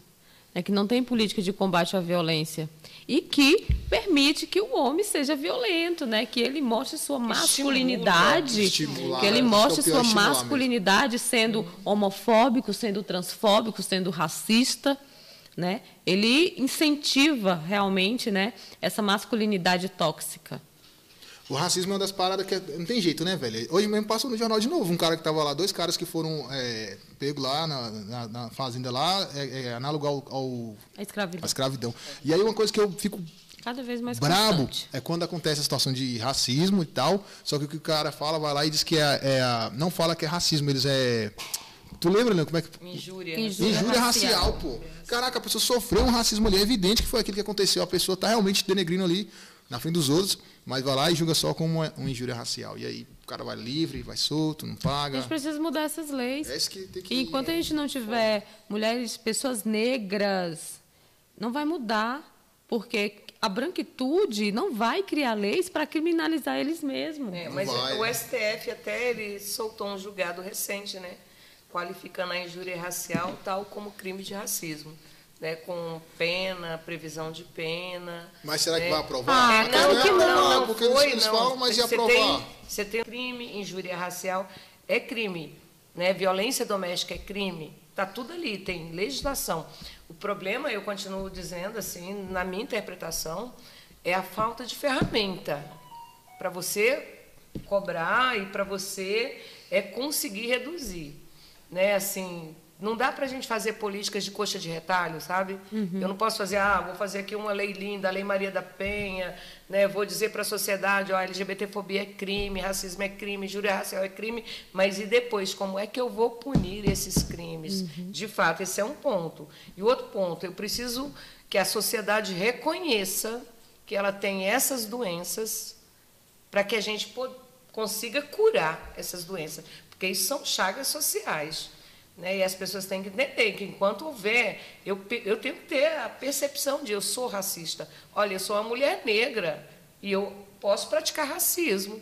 Porque está Tá? Porque, enraizado. porque é uma construção Com social. nós mesmos, né? Tá tão Isso. enraizado que a gente mesmo É. às vezes não, não, não confronta porque acha que é normal. Tipo, já, É uma não. construção sim. social. Então, assim, muitas vezes as pessoas não veem assim, ah, você chamado, como é que usam muito uns pejorativos horrorosos, Sim. né, para tratar da questão da classe. Ah, os, a orelha seca. comparações né? ali e Orelha tal. seca, gente, ah, né? São O- termos ofensivos, é? racistas. Neguinho, o neguinho daquela quadra ali, o pretinho daquele, sabe? Uma qualificação. Você nunca fala assim, olha o branquinho da quadra 6. É, é verdade. olha o loirinho, não. Você fala o pretinho, o negrinho, o orelha seca. Você, Você é uma negra bonita. é, negra bonita. Termos, Diminutivos, né? E termos pejorativos, assim, para qualificar né, aquela pessoa, né, no sentido de trazer um distanciamento. Então, assim, a gente tem que ter a compreensão que passa, passa pela formação. Então, a gente tem uma lei de diretrizes e bases da educação que diz que a gente tem que discutir racismo nas escolas. Qual escola discute isso? Nenhuma, a única Qual forma da é- escola discutir racismo é, com bullying. E qual é cobrada para discutir? Quem é que está sendo cobrado? Que professor, que diretor está sendo cobrado dessa discussão? A gente nem faz nem cobrança e nem dá premiação para aquelas escolas que estão tentando fazer um trabalho diferenciado, como tem é, em São Sebastião, tem escolas em Santa Maria, tem escolas em Ceilândia, que tentam fazer um trabalho diferenciado. A gente nem premia, não, dá, não, não chega a trazer, colocar em evidência esse trabalho bem feito, entende? Então, são situações que já deveriam estar bem aí, é, né? Para todo mundo saber e ouvir mundo e saber criar como modelo para levar para outros lugares que ainda não tem, né? Por Justamente. exemplo. As melhores práticas, né? Você- deixa eu perguntar outra situação aqui. Não sei se você já faz esse tipo de trabalho. É, a- o Donas faz algum trabalho relacionado à penitenciária, presídios? Já tem essa ideia A dessa gente proposta? não, a gente ainda não, não chegou nesse, nessa, nesse ponto, né? Que, que assim está dentro da nossa pauta, né? Que é o sistema carcerário, porque somos mulheres negras, somos mulheres periféricas e o sistema carcerário está lotado de pessoas negras, né? Tanto na juventude, tanto a, a adolescência quanto o sistema feminino quanto masculino. Então é uma pauta assim para a gente, para o Donas, né? Que inclusive é é uma pauta que precisa de muita atenção dentro das políticas públicas, porque o Brasil tem um, é, um plano de encarceramento né, para a juventude negra, para o homem negro, para a juventude periférica, mas em ascensão em especial para nós, população negra. Existe esse plano, né? Quando criou os presídios, não criou para colocar é, ladrão de verdade, senão os políticos estariam lá, É. entendeu? Então criou sim para fazer uma limpeza é, social, né? Uma higienização social, digamos assim, que foi isso que eles tentaram fazer, é, colocando pessoas negras encarceradas. Então a gente precisa sim mudar. é, gente, é, é é tanta mudança que a gente precisa tomar o Brasil para a gente, né? A realidade é essa, que a gente precisa inverter a pirâmide, virar a chave, porque está tudo errado. A gente está num momento que está tudo errado sabe? É, mulheres dentro do sistema carcerário, abandonadas, é, muitas delas não têm condições de falar com a família, porque às vezes a família não tem condições de manter relações com ela dentro do presídio, porque às vezes é uma família muito vulnerável economicamente, nem condições de ir lá de visitar. Lá, né? Ela não tem, não tem como um advogado, entendeu? um promotor público, fica ali abandonada, muitas já passou a pena, muitas estão grávidas, não tem, não tem suporte para ter seus filhos para ficar com a criança, não recebe sequer absorvente, produto de higiene pessoal. Isso é um absurdo. A gente está em 2022 e mulheres usam miolo de pão e jornal, sabe? Isso é um assunto sério, tem que ser falado para a galera saber. Como a galera que está em casa que não conhece, não sabe, é assim na cadeia, velho. Isso está errado. A gente tem um presidente que vetou a lei que ia, ob, que ia obrigatoriamente Obrigatoriamente? Isso, sabe, que ia colocar como obrigação ter, distribuir nas escolas, nos presídios, e ele vetou que presidente é esse, ele está governando para quem? Para quem que ele está governando? Não é para a gente. Sabe? Então, é uma lacuna cada vez mais funda, cada vez mais funda de problemas, de situações, de coisas que tem que mudar. Né? E não adianta, como a Suzana falou, tudo isso parte de um princípio, de uma raiz, é a educação que tem que ser mudada, é o professor que tem que ser valorizado, é dentro do sistema de saúde que tem que ser mudado, é o profissional da saúde que tem que ser valorizado e preparado para lidar com a diversidade que nós temos. As escolas têm que ter preparação para lidar com a diversidade que nós temos, a diversidade de gênero, de raça, né? Então, assim, está governando para quem? Está melhorando que país, que sociedade? Está construindo o quê? A gente está falando aqui de coisas tão tristes. Aí ele faz pergunta né? Tem a dona Bruna, que está em Goiânia, né? uma das donas, que é advogada. Salve, Bruna! e eu passei por uma experiência assim, com ela. Né? A gente estava fazendo uma disciplina de direito lá na UNB, um curso, e o namorado do meu filho, que eles não estavam bem namorando, né? estavam afastados, ele foi preso dentro da casa dele, ali na Vicente Pires, né? tem uma periferia ali dentro. E aí o Lua, né, muito assustado, viu aquilo no Facebook, me veio falar comigo, mãe, né, ele foi preso, tal, não sei o quê. E aí eu, não, mas como é que se deu isso? Não, a polícia foi lá e buscou na porta da casa dele. Aí eu, não, mas motivações, sim, razão, sim. né? E tal. Aí eu acionei né, a, a Bruna, falei, Bruna, então, vamos ver isso comigo. E foram muitas vidas e vindas até a Papuda, foi um bem inquérito policial, fomos em fórum, fomos em delegacia, a gente foi em muito lugar. Primeiro, o inquérito policial não dizia coisa com coisa, sabe? Né? Pegou, reconheceu numa foto, não sei o quê. Assim, eu não vou te falar do que foi a saga de um ano para tirar aquele moleque da papuda. Um ano, um ano. Um ano. Mas o que eu vou te dizer é que no dia que a gente conseguiu a audiência de custódia, a tal da vítima, que era um homem branco, olhou e não reconheceu o menino. Olha só. Tá, um ano ele ficou preso. Um ano prejudicado. Sem ter feito absolutamente nada, sem nem conhecer o cara. Você entende? Então, assim, só porque o cara olhou, porque eles dão lá, né? Tipo uhum. uma, um portfólio de fotos de negro, que todo mundo, quando olha para negro, acha que é tudo igual. Né? Deu portfólio e ele apontou, foi esse aqui. Beleza, a polícia foi lá e trancou. Isso se não, não. estiver, né, às vezes, sendo induzido, né? né? Tem certeza que não é esse? E, tal. e a polícia trancou, a polícia trancou sem fazer um inquérito, o devido inquérito legal, né, sem passar por todo o processual, o Bruno viu tudo isso, as inúmeras falhas naquele processo que trancou o moleque. E eu acredito que só demorou esse um ano por conta das burocracias que ainda existem também. Não, se, aí eu vou te falar assim, se não houvesse uma intervenção, né, se não tivéssemos sido acionadas, eu e ela, se a gente não tivesse a sensibilidade de tentar buscar o que, que era o caso, estaria lá até agora. Até hoje. Estava lá até agora. Isso Entendeu? mesmo. Porra, complicado, hein, velho? Muito. E aí, me, me fala aqui, como é que o dono sobrevive? Vocês têm uma casa, né, um espaço, um espaço físico. Como é que o dono sobrevive? Vende camisetas? O dono vende como é que funciona? Para poder sobreviver ali, levantar dinheiro para as coisas que precisam ser feitas? Olha, a gente está fazendo de quase tudo. para sobreviver. Viu? É, Ontem a gente vendeu acho que quase 500 reais de cerveja no, no nosso, no lançamento da nossa pré-candidatura. É. Sim, bacana. Olha, a Também. gente tem é, traçado estratégias né, de arrecadação, como a Su deu agora o, o Pix, né, que a gente está lá numa plataforma é, de arrecadação. Essa plataforma é tipo aquelas vaquinhas online, não? Isso. É, é aham. uma plataforma onde outras candidaturas também, Também estão né, estão lá. né? Até as dos Isso, ricos. Exato. Mas os ricos é os lá. mais E malandros, né? Não, eles arrecadam mais fácil que a gente. Com certeza, né? Mas os ricos eu ainda acho que eles usam para lavar dinheiro. Hã? Os ricos usam para lavar dinheiro. Eu também acho, eu também acho. Moço, isso é para outro debate. Enfim, aí, então. E aí a gente vem traçando algumas estratégias né, de arrecadação, incentivando é, a galera a doar, né, qualquer quantia ajuda, fortalece. A gente precisa. Para bazar. Isso, a gente faz bazar também com preço simbólico.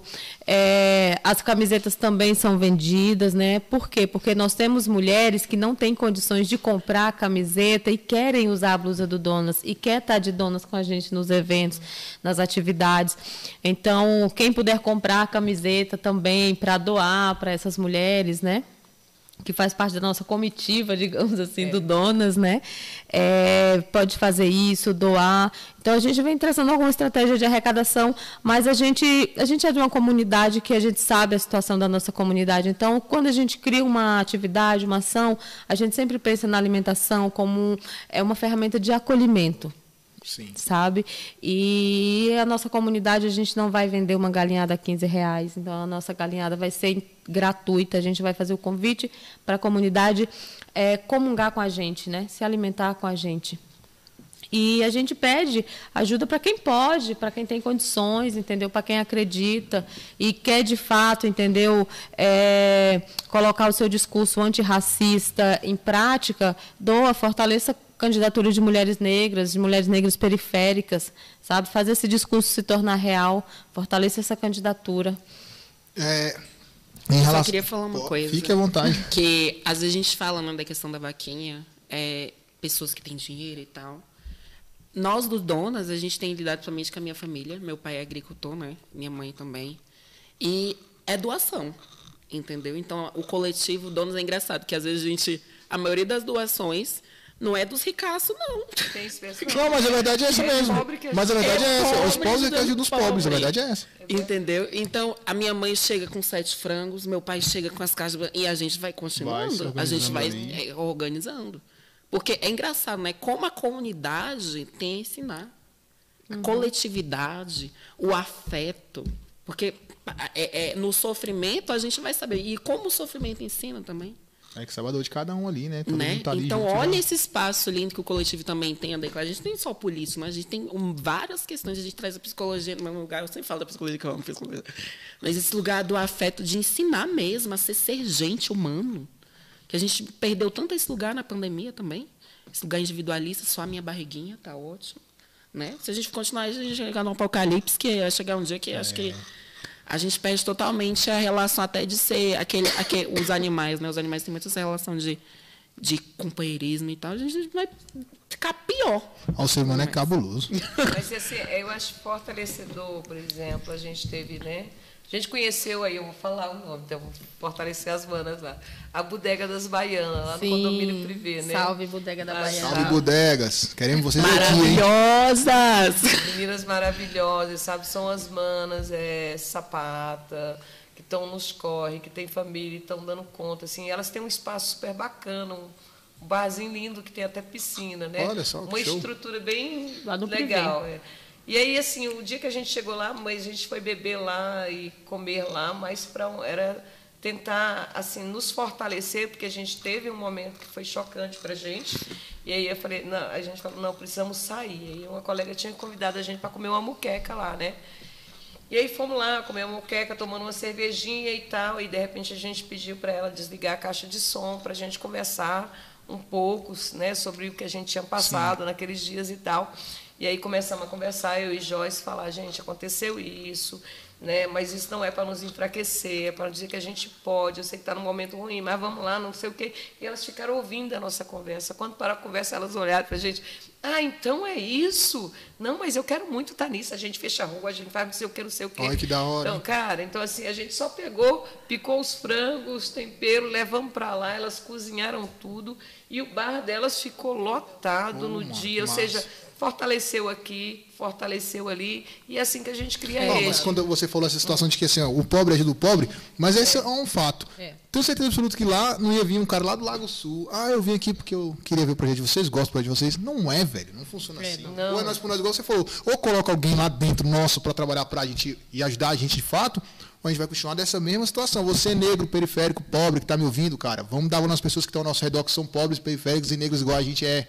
Vai melhorar. Se continuar colocando os branquinhos gravatados lá, eles vão trabalhar pros branquinhos ao redor. É, mas essa questão aí é totalmente verdade. Estatisticamente, o pobre ajuda muito mais que o Sim, rico. sim. Quando tem é, enchente nesses lugares É, aí, é o pobre que, que do doa Covid, dinheiro né? e tal. O Covid foi um, é, É verdade, o Covid foi um dos fatores aí que mostrou pandemia Muitas- a mostrou união da- do isso. pessoal, Muitos né? líderes comunitários se levantaram em suas comunidades para não deixar que sua população, sua comunidade ali morresse, passasse fome, entendeu?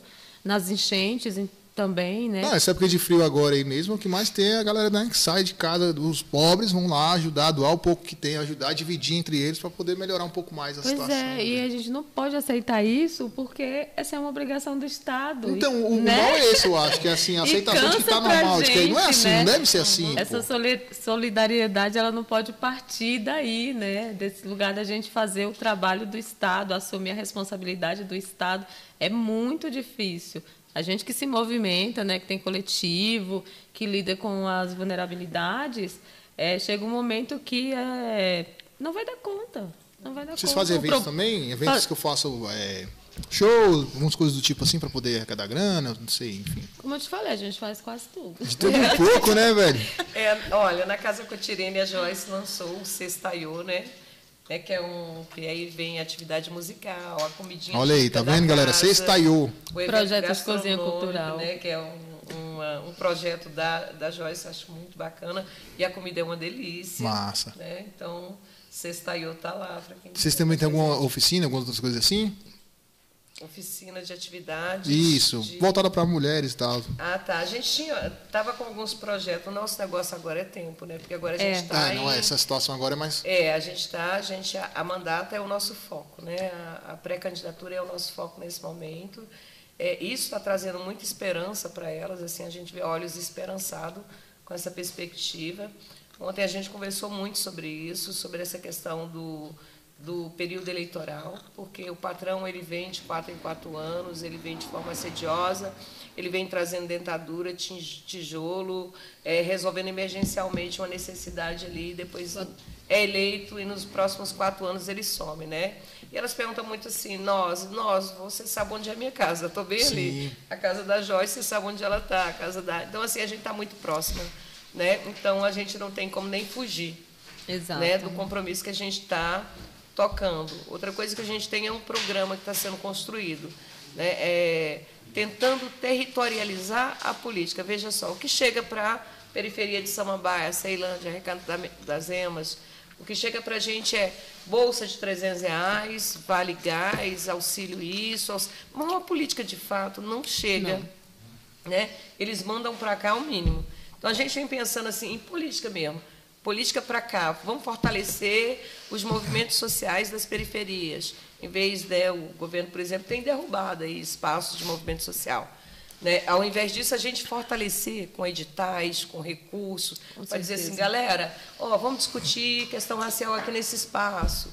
Né? Tipo Filhos do Quilombo, que foi derrubado recentemente Isso, foi lá derrubado no recentemente. Penorte né? Então, assim, são espaços para ser fortalecido, né? Espaço de lazer para a juventude. Estado faz o inverso. né? Ele faz o inverso, né? Então, assim, e depois ele manda essa, essas migalhas e diz e bota toda uma propaganda que é caríssima, dizendo o que, que ele está Uhum. Trabalho fazendo. ludibriando, né? Então, quantas famílias atendidas com Vale Gás? Mentira. Quantas recebendo bolsa isso, bolsa aquilo? Gente, isso não resolve e é utilizado ainda como é, propaganda eleitoral agora nesse ano.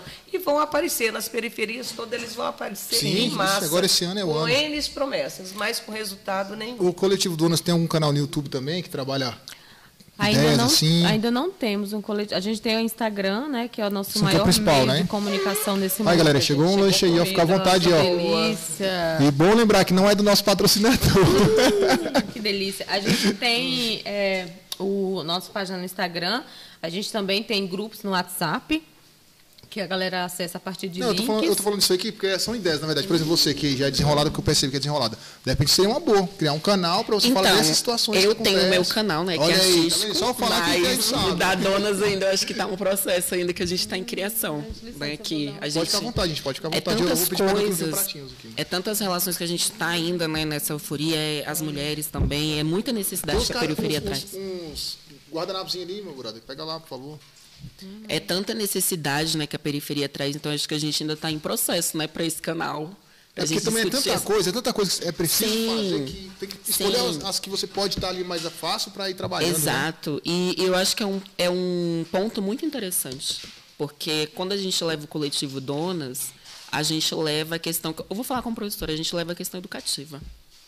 Entendeu? Então, se a gente tem educação, a gente consegue mudar muita coisa. Se a gente colocar essa criança que discute política desde galera, tá criança, ela vai entender a existência dela enquanto ser político. Então, olha como é interessante. Né? E outra coisa que a gente falou também, é, a gente, né, nesse lugar que a gente passou por uma pandemia, a gente vê muito um espaço de desacreditar, porque eu acho que a gente já se acostumou com esse lugar da política, vem de quatro em quatro anos, mas olha como essas mulheres, esse lugar de, de, olha, eu me enxergo, agora vai, sabe? De, olha, esse corpo sou eu, porque a gente precisa desse lugar também da comunidade, de dar esse apoio também, porque não é fácil às vezes. Não, a gente chega duvido, ali, não. entendeu? E, e esse lugar também que é da sociedade, que é esse lugar dos executivos, porque a gente não é acostumado a debater política. A gente não tem esse lugar. A gente é desacreditado da política. Quando a gente leva para um lugar, vamos falar um lugar bem americanizado, eles têm, no, no feriado da independência, eles têm um orgulho muito grande de serem né, americanos. A gente tem isso que a gente não acredita no Não, nosso não, Brasil. ó, o dia da consciência negra, o preto tem que Sim. trabalhar, pô. O, Brasil, Sim. o brasileiro só é patriota em ano de, de, de Copa do Mundo, a Copa cada do quatro Mundo, anos. pô. Aí é assim, todo mundo é Mas eu brasileiro, queria trazer uma relação muito interessante da Copa. Que a gente- eu sou das artes, né? A questão da vou Copa do Mundo, aqui, que é essa aglomeração dentro desse estágio, é uma forma de controle do Estado. Eu vou controlar uma massa. Então, olha que interessante. O nosso Brasil né, tem esse lugar, ai, o país da Copa, o país do futebol. Mas olha outra relação que a gente estabelece. E é engraçado como tudo isso impacta no nosso meio social. Sim. Tudo como isso. seria interessante se esse amor que tem pelo futebol, a Copa do Mundo, fosse o mesmo amor que tem pelo Dia da Consciência Negra em lutar pelos direitos, né? Então, mas a questão do Estado, né? Olha o que O ele Estado- valoriza mais. O Estado ele cria todo um rolê antes para poder depois te induzir, pô. É, não- Exato. Eu acho que é a velha política, né? A velha, Velha política, que é uma política feudal, que é uma política Colonial. Escravocrata, veio colonial. incrustada de muitos, Exato, muitos desde a colonização no. Brasil. Sim. É, e a gente falando de, né, desse trabalho que a comunidade faz, né, de, de se amparar, é, e a gente fala também que é da responsabilidade do governo, e principalmente sobre essa política de pacote, bolsa isso, bolsa aquilo outro, que é uma forma de manter as pessoas ali é, é, dentro de um curral, digamos assim, porque você não dá oportunidade dessa pessoa Evoluir. se profissionalizar, evoluir, exatamente, é ter, ter seu próprio sustento. Então, assim, denunciar também que durante essa pandemia esses serviços não funcionaram. Durante a pandemia, o CRAS não funcionou. São espaços que estão sendo sucateados. É, a gente tem hoje mulheres que estão indo dormir quatro horas Isso, da manhã quatro horas da manhã está na frente do CRAS para receber um benefício que não chega para elas, para é, regularizar um cadastro e que esse benefício vai chegar daqui a seis meses. Você não espera E seis meses para comer, tá meu parceiro. Morrendo? Você precisa comer hoje, entendeu? Eu não preciso comer semana que vem, eu quero comer agora. Sabe, então, que governo é esse que está sucateando é, cartão a alimentação de 250 reais, que acha que está fazendo grande coisa para vai essa suprir, comunidade, e nesse aluguel, cartão de só aluguel. 250 reais não está chegando, porque olha o preço do alimento. Olha o preço que a gente está pagando no alimento. Uma alimentação cheia de agrotóxicos, venenosa e cara. Então, sim, a gente precisa mudar essa velha política, porque a gente está chegando num momento é assim, desesperador de cavar o fundo do poço. Daqui a pouco não tem mais fundo para a gente cavar. E aí, o que, que vai ser? Vai atrás de quem? Né? Ô, ô, meu jovem, Leandro, tem algumas perguntas já aí? Separa umas duas massas para nós, para nós já desembolar em cima delas. Faz aí pra galerinha aqui responder. Não não, pô. Ai, vou, é porque Não, eu fico rapaz. concentrada aqui na palavra. E as cênicas tem que estar, tipo assim. Achei maravilhosa. Tô concentrado é na pizza, pai. Isso na pessoa Tô brincando, no assunto concentrada. também, porque o assunto é sério, mas. Entendeu? Tu tem que sair lindo, perfeito. Não, é tá interpretação, tá entendeu? A palavra. É das artes. Mas eu falo é porque a galera que, que, que tá lá tá confiando em você, nas suas falas lá, que é o que você tá defendendo a galera, entendeu? E sim, Então, mas se você é der um isso. desvio aqui, o pessoal em casa fala, pô, olha aí, tá vendo? Entendeu? Então, sim, mas é isso. Não pode ratear. Então, Vou mandar, meu brother. É, tem uma da Eliane Aparecida dos Santos aqui, ó. Ela perguntando, é, qual, qual o principal foco do trabalho das donas para aproximar essas realidades na construção das políticas sociais? Bom, eu disse. Posso responder já? Por favor. A gente vem desenhando um programa, né? E esse desenho é a partir de escuta mesmo. A gente está olhando, observando, conversando com as mulheres e partindo da necessidade delas. O que, que elas têm apontado para a gente? Né? Ausência de creche. Então, assim, Outro dia eu estava num posto de saúde e uma mana tava, sentou do meu lado e começou a me dizer o quanto ela era criticada por receber uma porcaria de uma bolsa família, né? Bolsa Sim. Auxílio Brasil, auxílio, né? né? O tal do Auxílio Brasil, que ela era criticada por receber um Auxílio Brasil. E aí ela falando que os próprios vizinhos criticavam, né, que ó, faz filho para não trabalhar, para poder receber bolsa, como se aquela bolsa resolvesse a questão dela. Havia ali também um abandono parental, né? O pai não se faz presente nem com pensão alimentícia. Como é que ela sai para buscar emprego? Então, o que, que ela fazia, né? Além desse do, do auxílio, é, bicos, tipo, vou fazer a unha de uma mana, vou fazer o cabelo de alguém e tal, mas sair, deixar as crianças para poder buscar o mercado de trabalho, não tem, porque não tem creche. Já vira outro sabe? problema, né? Sabe? Não tem creche. Então, assim, creche é uma pauta necessária, principalmente nas periferias. Escola em tempo integral, onde as, a- as crianças possam estudar, ter acesso à cultura, ter acesso à arte, ter acesso a esporte. Né? Por que, que não tem? Tem inúmeros projetos que se perderam ao longo do tempo e que resolviam essas paradas. Né? Então, assim, aí, né? a gente nem precisa inventar a roda, assim, fazendo pesquisa, né, para ver essa, toda essa problemática que elas trazem, para ver existem projetos de lei para isso, existia um projeto em andamento, existiam. Então, por exemplo, saúde, é, a saúde primária, acompanhamento de pessoas com doenças crônicas, acompanhamento de idosos, né, de pessoas com deficiência.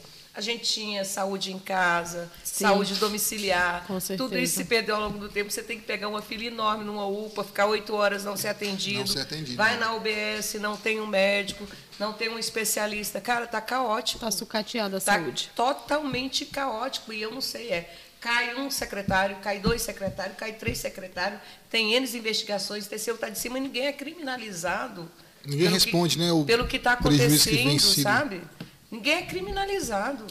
E ainda tem assim investimentos, assim, a gente está falando de Câmara Distrital, que é a nossa perspectiva, acessar a Câmara Distrital. Para onde está indo as emendas parlamentares? Para enfeitar o plano piloto no Natal, para fazer showzinho de sertanejo, saca? Enquanto a saúde está o caos, tudo que está sendo discutido no país. Acho que foi matéria ontem, em várias televisões, né, vários jornais têm falado sobre isso. É É, nesse- justamente essa ausência, né? Nesse quesito do- de enfeitar o plano, esse ano foi o que gastou mais dinheiro. Acho que foram, foram 17 milhões para colocar pisca-pisca, cara. Gente, Quase Ah, e 18 tu viu milhões o pra projeto que eles queriam- pisca-pisca. Foi cabuloso. Falei a Praça da Bíblia lá. Né? A Praça da Bíblia ia ser quantos milhões para fazer a Praça da Bíblia Tá lá? de. Praça Pois da é. Bíblia, Museu da Bíblia, Museu da Bíblia. sabe? É. O povo passando fome. Tem coisa muito mais importante, igual em São Paulo. é, Eles aprovaram aquele negócio lá, da, o dia da harmonização facial, sendo que, cara, tem gente passando fome e eles aprovam um projeto de harmonização facial, pô. Tá Não, e eu queria falar também de uma coisa bem interessante que eu tenho que falar, gente. Vamos não posso deixar passar. governo. A questão das próteses penianas dos militares. Meu Deus! Eu tinha que falar. É surreal, gente. Entendeu? Eu tinha que falar disso, do Viagra também. Olha como os militares são mais importantes que a periferia, gente. A gente lá do, da rede do SUS lutando, desculpa a minha voz, para ter um hormôniozinho. e eles bombando lá no é Viagra, na pau duro pra combater. Gente, é melhor a gente contratar segurança depois É, desse gente, mas podcast. é aquela, sabe? né? Não, mas são fatos, né? Que não tá sendo falado nada mentiroso, não. É um fato, é um fato, Só é com muito fato. vi... Não, mas tem que ter muito Viagra mesmo, porque eles estão fudendo o Brasil é de por força. tem que ter Viagra, senão eles estão Tem botando é que pra ter mesmo, tem mesmo. Entendeu? Mano, manda mais perguntas aí, meu jovem. É foda. Ó, tem uma pergunta boa aqui, ela, já, é, já que ela tocou no assunto dos hormônios, né? É, o Michael Gonçalves. Água Oi, água. Oi. Meu Deus. Desculpa, não. É. Ó, tem uma pergunta aqui do Michael Gonçalves. é, ele quer saber sobre as donas, sobre os hormônios. Como vocês pretendem ajudar nesse sentido, se caso forem eleitas? Então, né? A gente já tem a construção dos nossos pilares, né? Que a gente vem construindo. É importante falar que não é só uma pesquisa da periferia. A gente também é a periferia, né?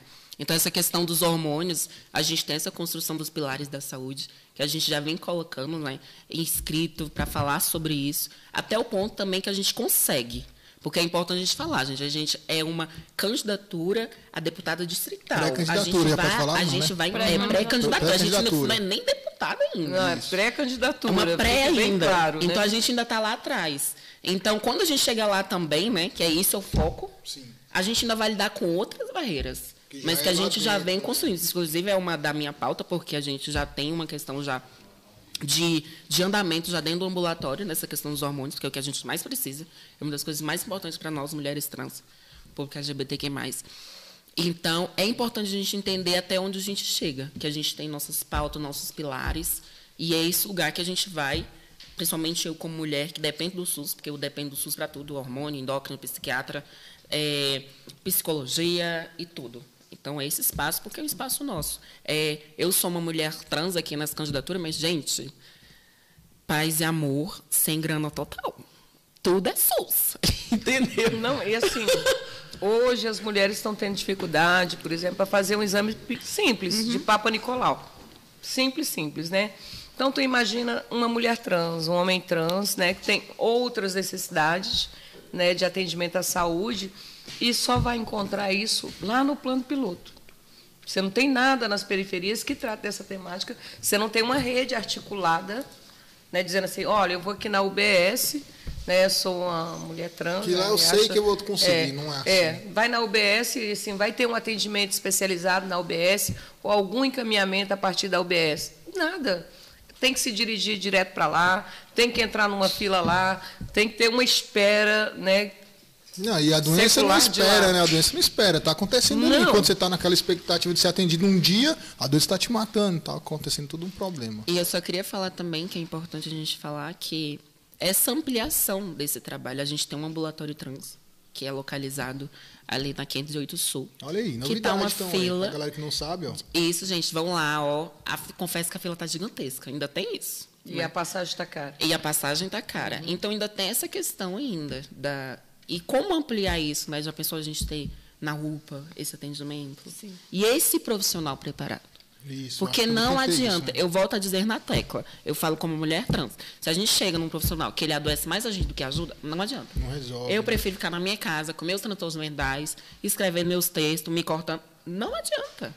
Entendeu? Então, esses profissionais, eles têm que ser educados. Na universidade, a gente bate mais uma vez na pauta. Educação. Educação é tudo. Eu falo como professora, porque educação, gente. Aquele indivíduozinho ali que ele vem com a pauta política, a pauta de orientação de gênero, orientação sexual, e estudo disso, ele vai conseguir questionar o que ele é.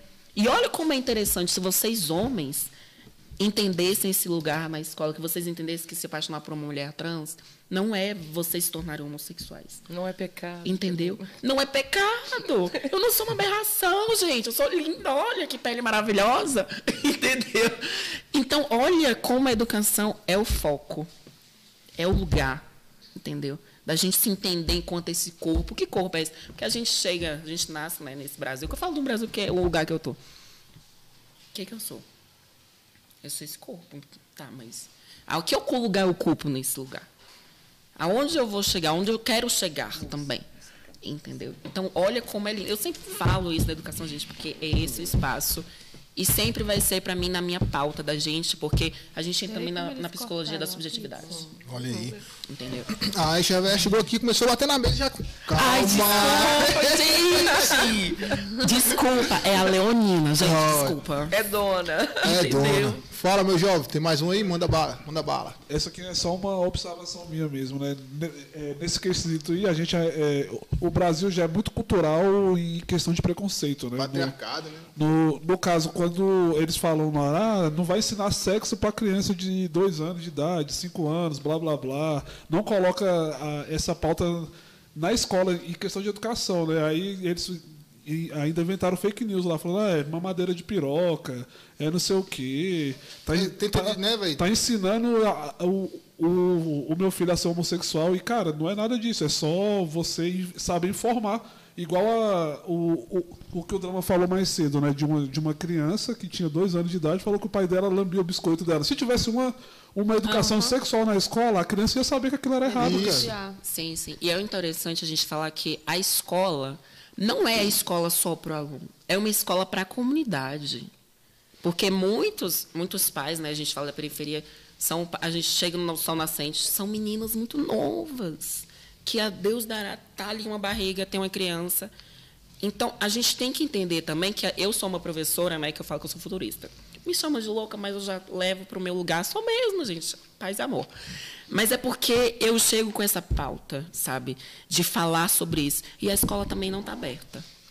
A gente está num lugar que eu sempre falo, né, que eu converso muito com a minha amiga psicóloga, que é um lugar de revolução social. A gente está lidando com muitas revoltas, muitos choques. Então vai chegar um momento que a gente vai ter que falar disso. Porque vai vir. Hoje é eu, mulher trans, professora, vai vir mais 10 atrás. Isso mesmo. Entendeu? E o coletivo ele traz muito isso bem claro. Quando a gente fala do lugar didático, é que não é só nós três como donas. É a gente vir com milhares de donas. Donas pretas, donas trans, donas travestis, donos apoiadores também. Porque a gente tem que falar dos homens. É, os igual ela homens são os nossos também aliados. estão ali, né? Muitas vezes Sim. alguns apoiam e tudo mais, né? Entendeu? Eles são pontos importantes também, são nossos aliados. A gente não constrói a sociedade só com essas mulheres, a gente também está querendo dizer isso. Não, olha, homens, por favor, peguem o peso também, por favor. Vamos quatear isso, por favor. Entendeu? E olha isso. Entendeu? Mas é Abraçar as isso. causas juntas aí. Tem mais pergunta, mano? Tem, tem mais uma aqui. É da Eliana Aparecida dos Santos, né? Ela falou que tendo a Ceilândia como exemplo, é, exemplo periférico, né? É, tem uma potente e efervescente cultura, como grande diversidade, principalmente da juventude negra. As donas também vão, for- vão fortalecer esses talentos? Com certeza. Com certeza. Ah, eu acho que com certeza a Ceilândia é um berço, é um berço de uma juventude extremamente é, potencial, potencializada, muito cultural, artística. A gente tem inúmeros talentos na Ceilândia, no Sol Nascente, e a gente precisa é, enxergar essas potencialidades, né, lapidar esses tesouros, porque o que a gente não quer é uma política que enfie polícia dentro das nossas comunidades, ao invés de criar espaços que potencializem a nossa juventude, né? ao invés de dar oportunidade para a nossa juventude é, se preparar, para a nossa juventude ocupar espaços. Então, com certeza, a cultura é uma linguagem que a comunidade sabe bem falar. Entendeu? Ceilândia, eu, até, eu, eu chego a dizer que Ceilândia é independente culturalmente.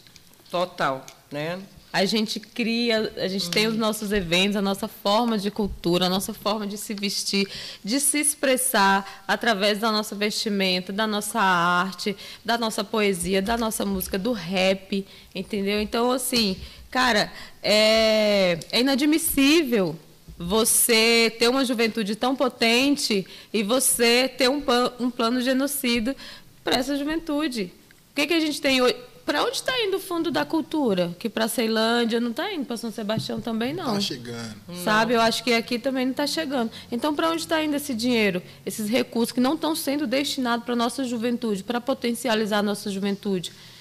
Então, a gente tem sim é, esse olhar extremamente sensível. Eu sou mãe de um garoto de 17 anos, um garoto negro, que tem um ciclo de amigos negros também, nessa mesma faixa etária de idade. E são meninos incríveis, super inteligentes. A gente tem uma juventude é, que está sendo empurrada para a criminalidade. Isso não pode acontecer. Porra, velho, você não pode permitir que um moleque de 10 anos não, não, não sonhe. Não diga eu quero isso, eu quero aquilo outro. Não se atreva a sonhar. Isso é muito ruim, a gente não pode permitir isso, não. Então, a gente tem que ter, sim, políticas públicas que acolham a nossa juventude, políticas públicas que potencializem essa juventude, que incentivem essa juventude a estudar e não empurra essa juventude para a criminalidade, para que ela possa ser encarcerada, para que o menino de 16 anos, 15 anos, seja encarcerado e não tenha o direito de realizar seus sonhos, não tenha o direito de estudar. Não porque ele escolheu aos 15 anos ser encarcerado, morrer na mão da polícia. Ninguém escolhe isso. A estrutura, a instituição nos empurra para esse lugar. Até isso. Exatamente. E é através de políticas públicas afirmativas que a gente vai mudar isso, que a gente vai potencializar a nossa juventude e que principalmente a nossa juventude negra vai deixar de ser morta pela mão da polícia, porque a favela sangra o ano inteiro e todo ano. Eu queria complementar isso aí, falar que Ceilândia é a maior região administrativa né, as que chegando a uma população de um milhão de habitantes. É, e o que, que Ceilândia tem, moço? Ceilândia não tem um cinema. Uhum. Verdade, Sabe? eu fui morador da Ceilândia, viu? Eu tenho um amor pela Ceilândia também. Como assim uma cidade daquele tamanho, uma potência?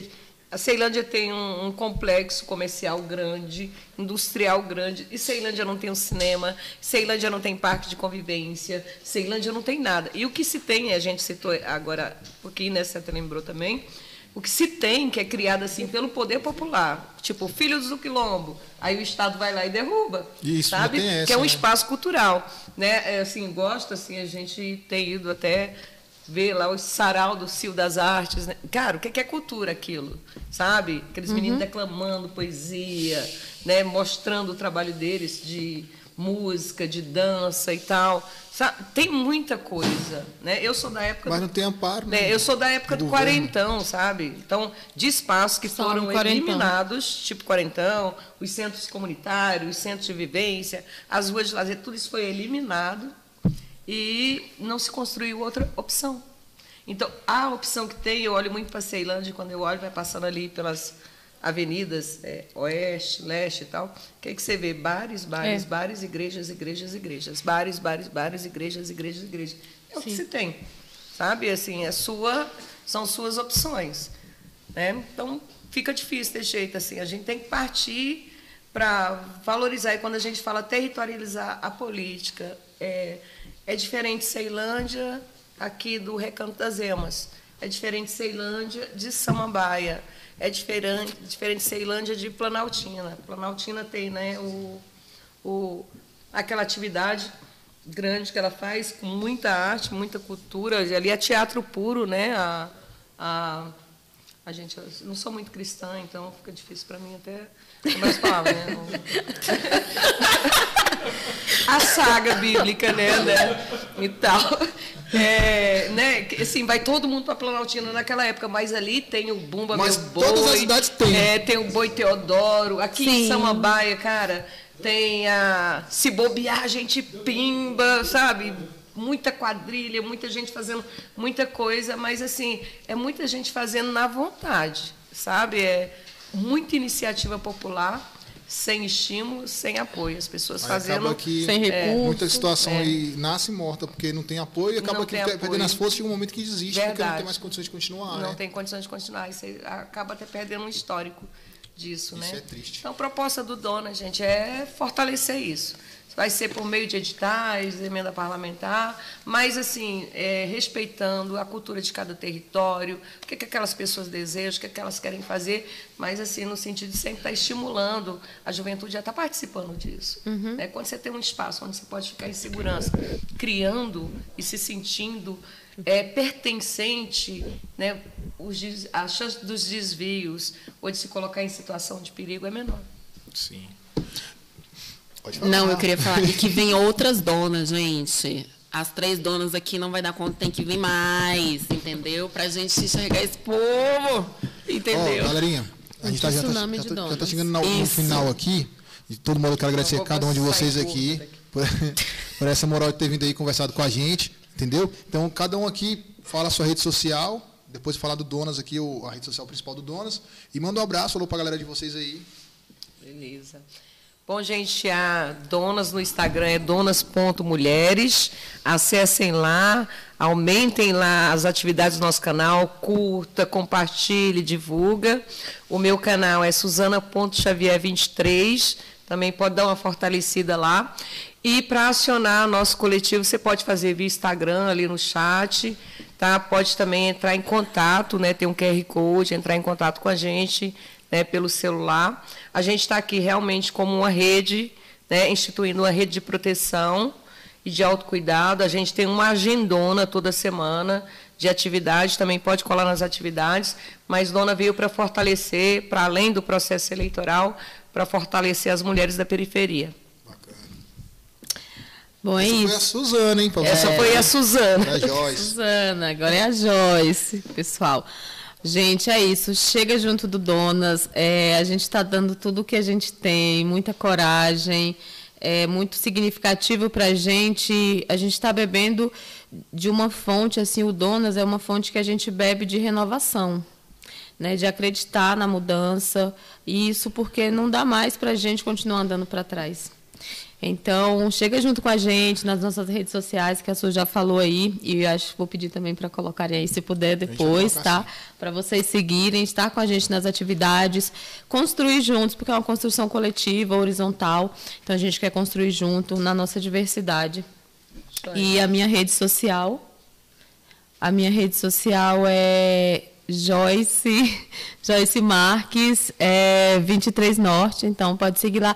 E segue também a Casa Cotirene, o Quilombo Urbano, lá no centro do coraçãozinho da Ceilândia, lá na 23 da Norte. É um quilombo, uma organização de mulheres negras que trabalha junto com a nossa maravilhosa comunidade. E é isso, muito obrigada. Joyce, fala para eles que foguete não dá ré e nós não vamos desistir. É isso aí, gente. Olha, o, o- como a Suzana falou, o coletivo Donas ele vai para além é, da candidatura. Ele nasceu antes e ele vai perdurar. Então, a nossa ideia é criar um tsunami de donas, porque uma dona só pode ser silenciada, mas mil donas não serão silenciadas. E é isso, foguete não dá ré e não é intenção nenhuma para gente andar para trás. Vocês podem ter certeza, a gente vai para cima mesmo, porque mulher periférica nasce na luta e continua na luta e morre na luta e a gente vai ocupar. Show. Agora, Aisha. Oi, gente, voltei. Adoro, adoro. Voltei, como Leoninha eu tenho que representar. Então, o Instagram é arroba Aisha Lion. Entendeu? E sobre o coletivo, gente, somem com a gente. Vou uma coisa que eu vou falar, a gente só tem nossas cicatrizes e a garra e a voz. E é isso que a gente tem a oferecer. Se vocês têm. É porque a gente tem essa construção política, né? Ai, só vem aqui só para uma promessa. Não, gente, colhem, vamos ver o trabalho.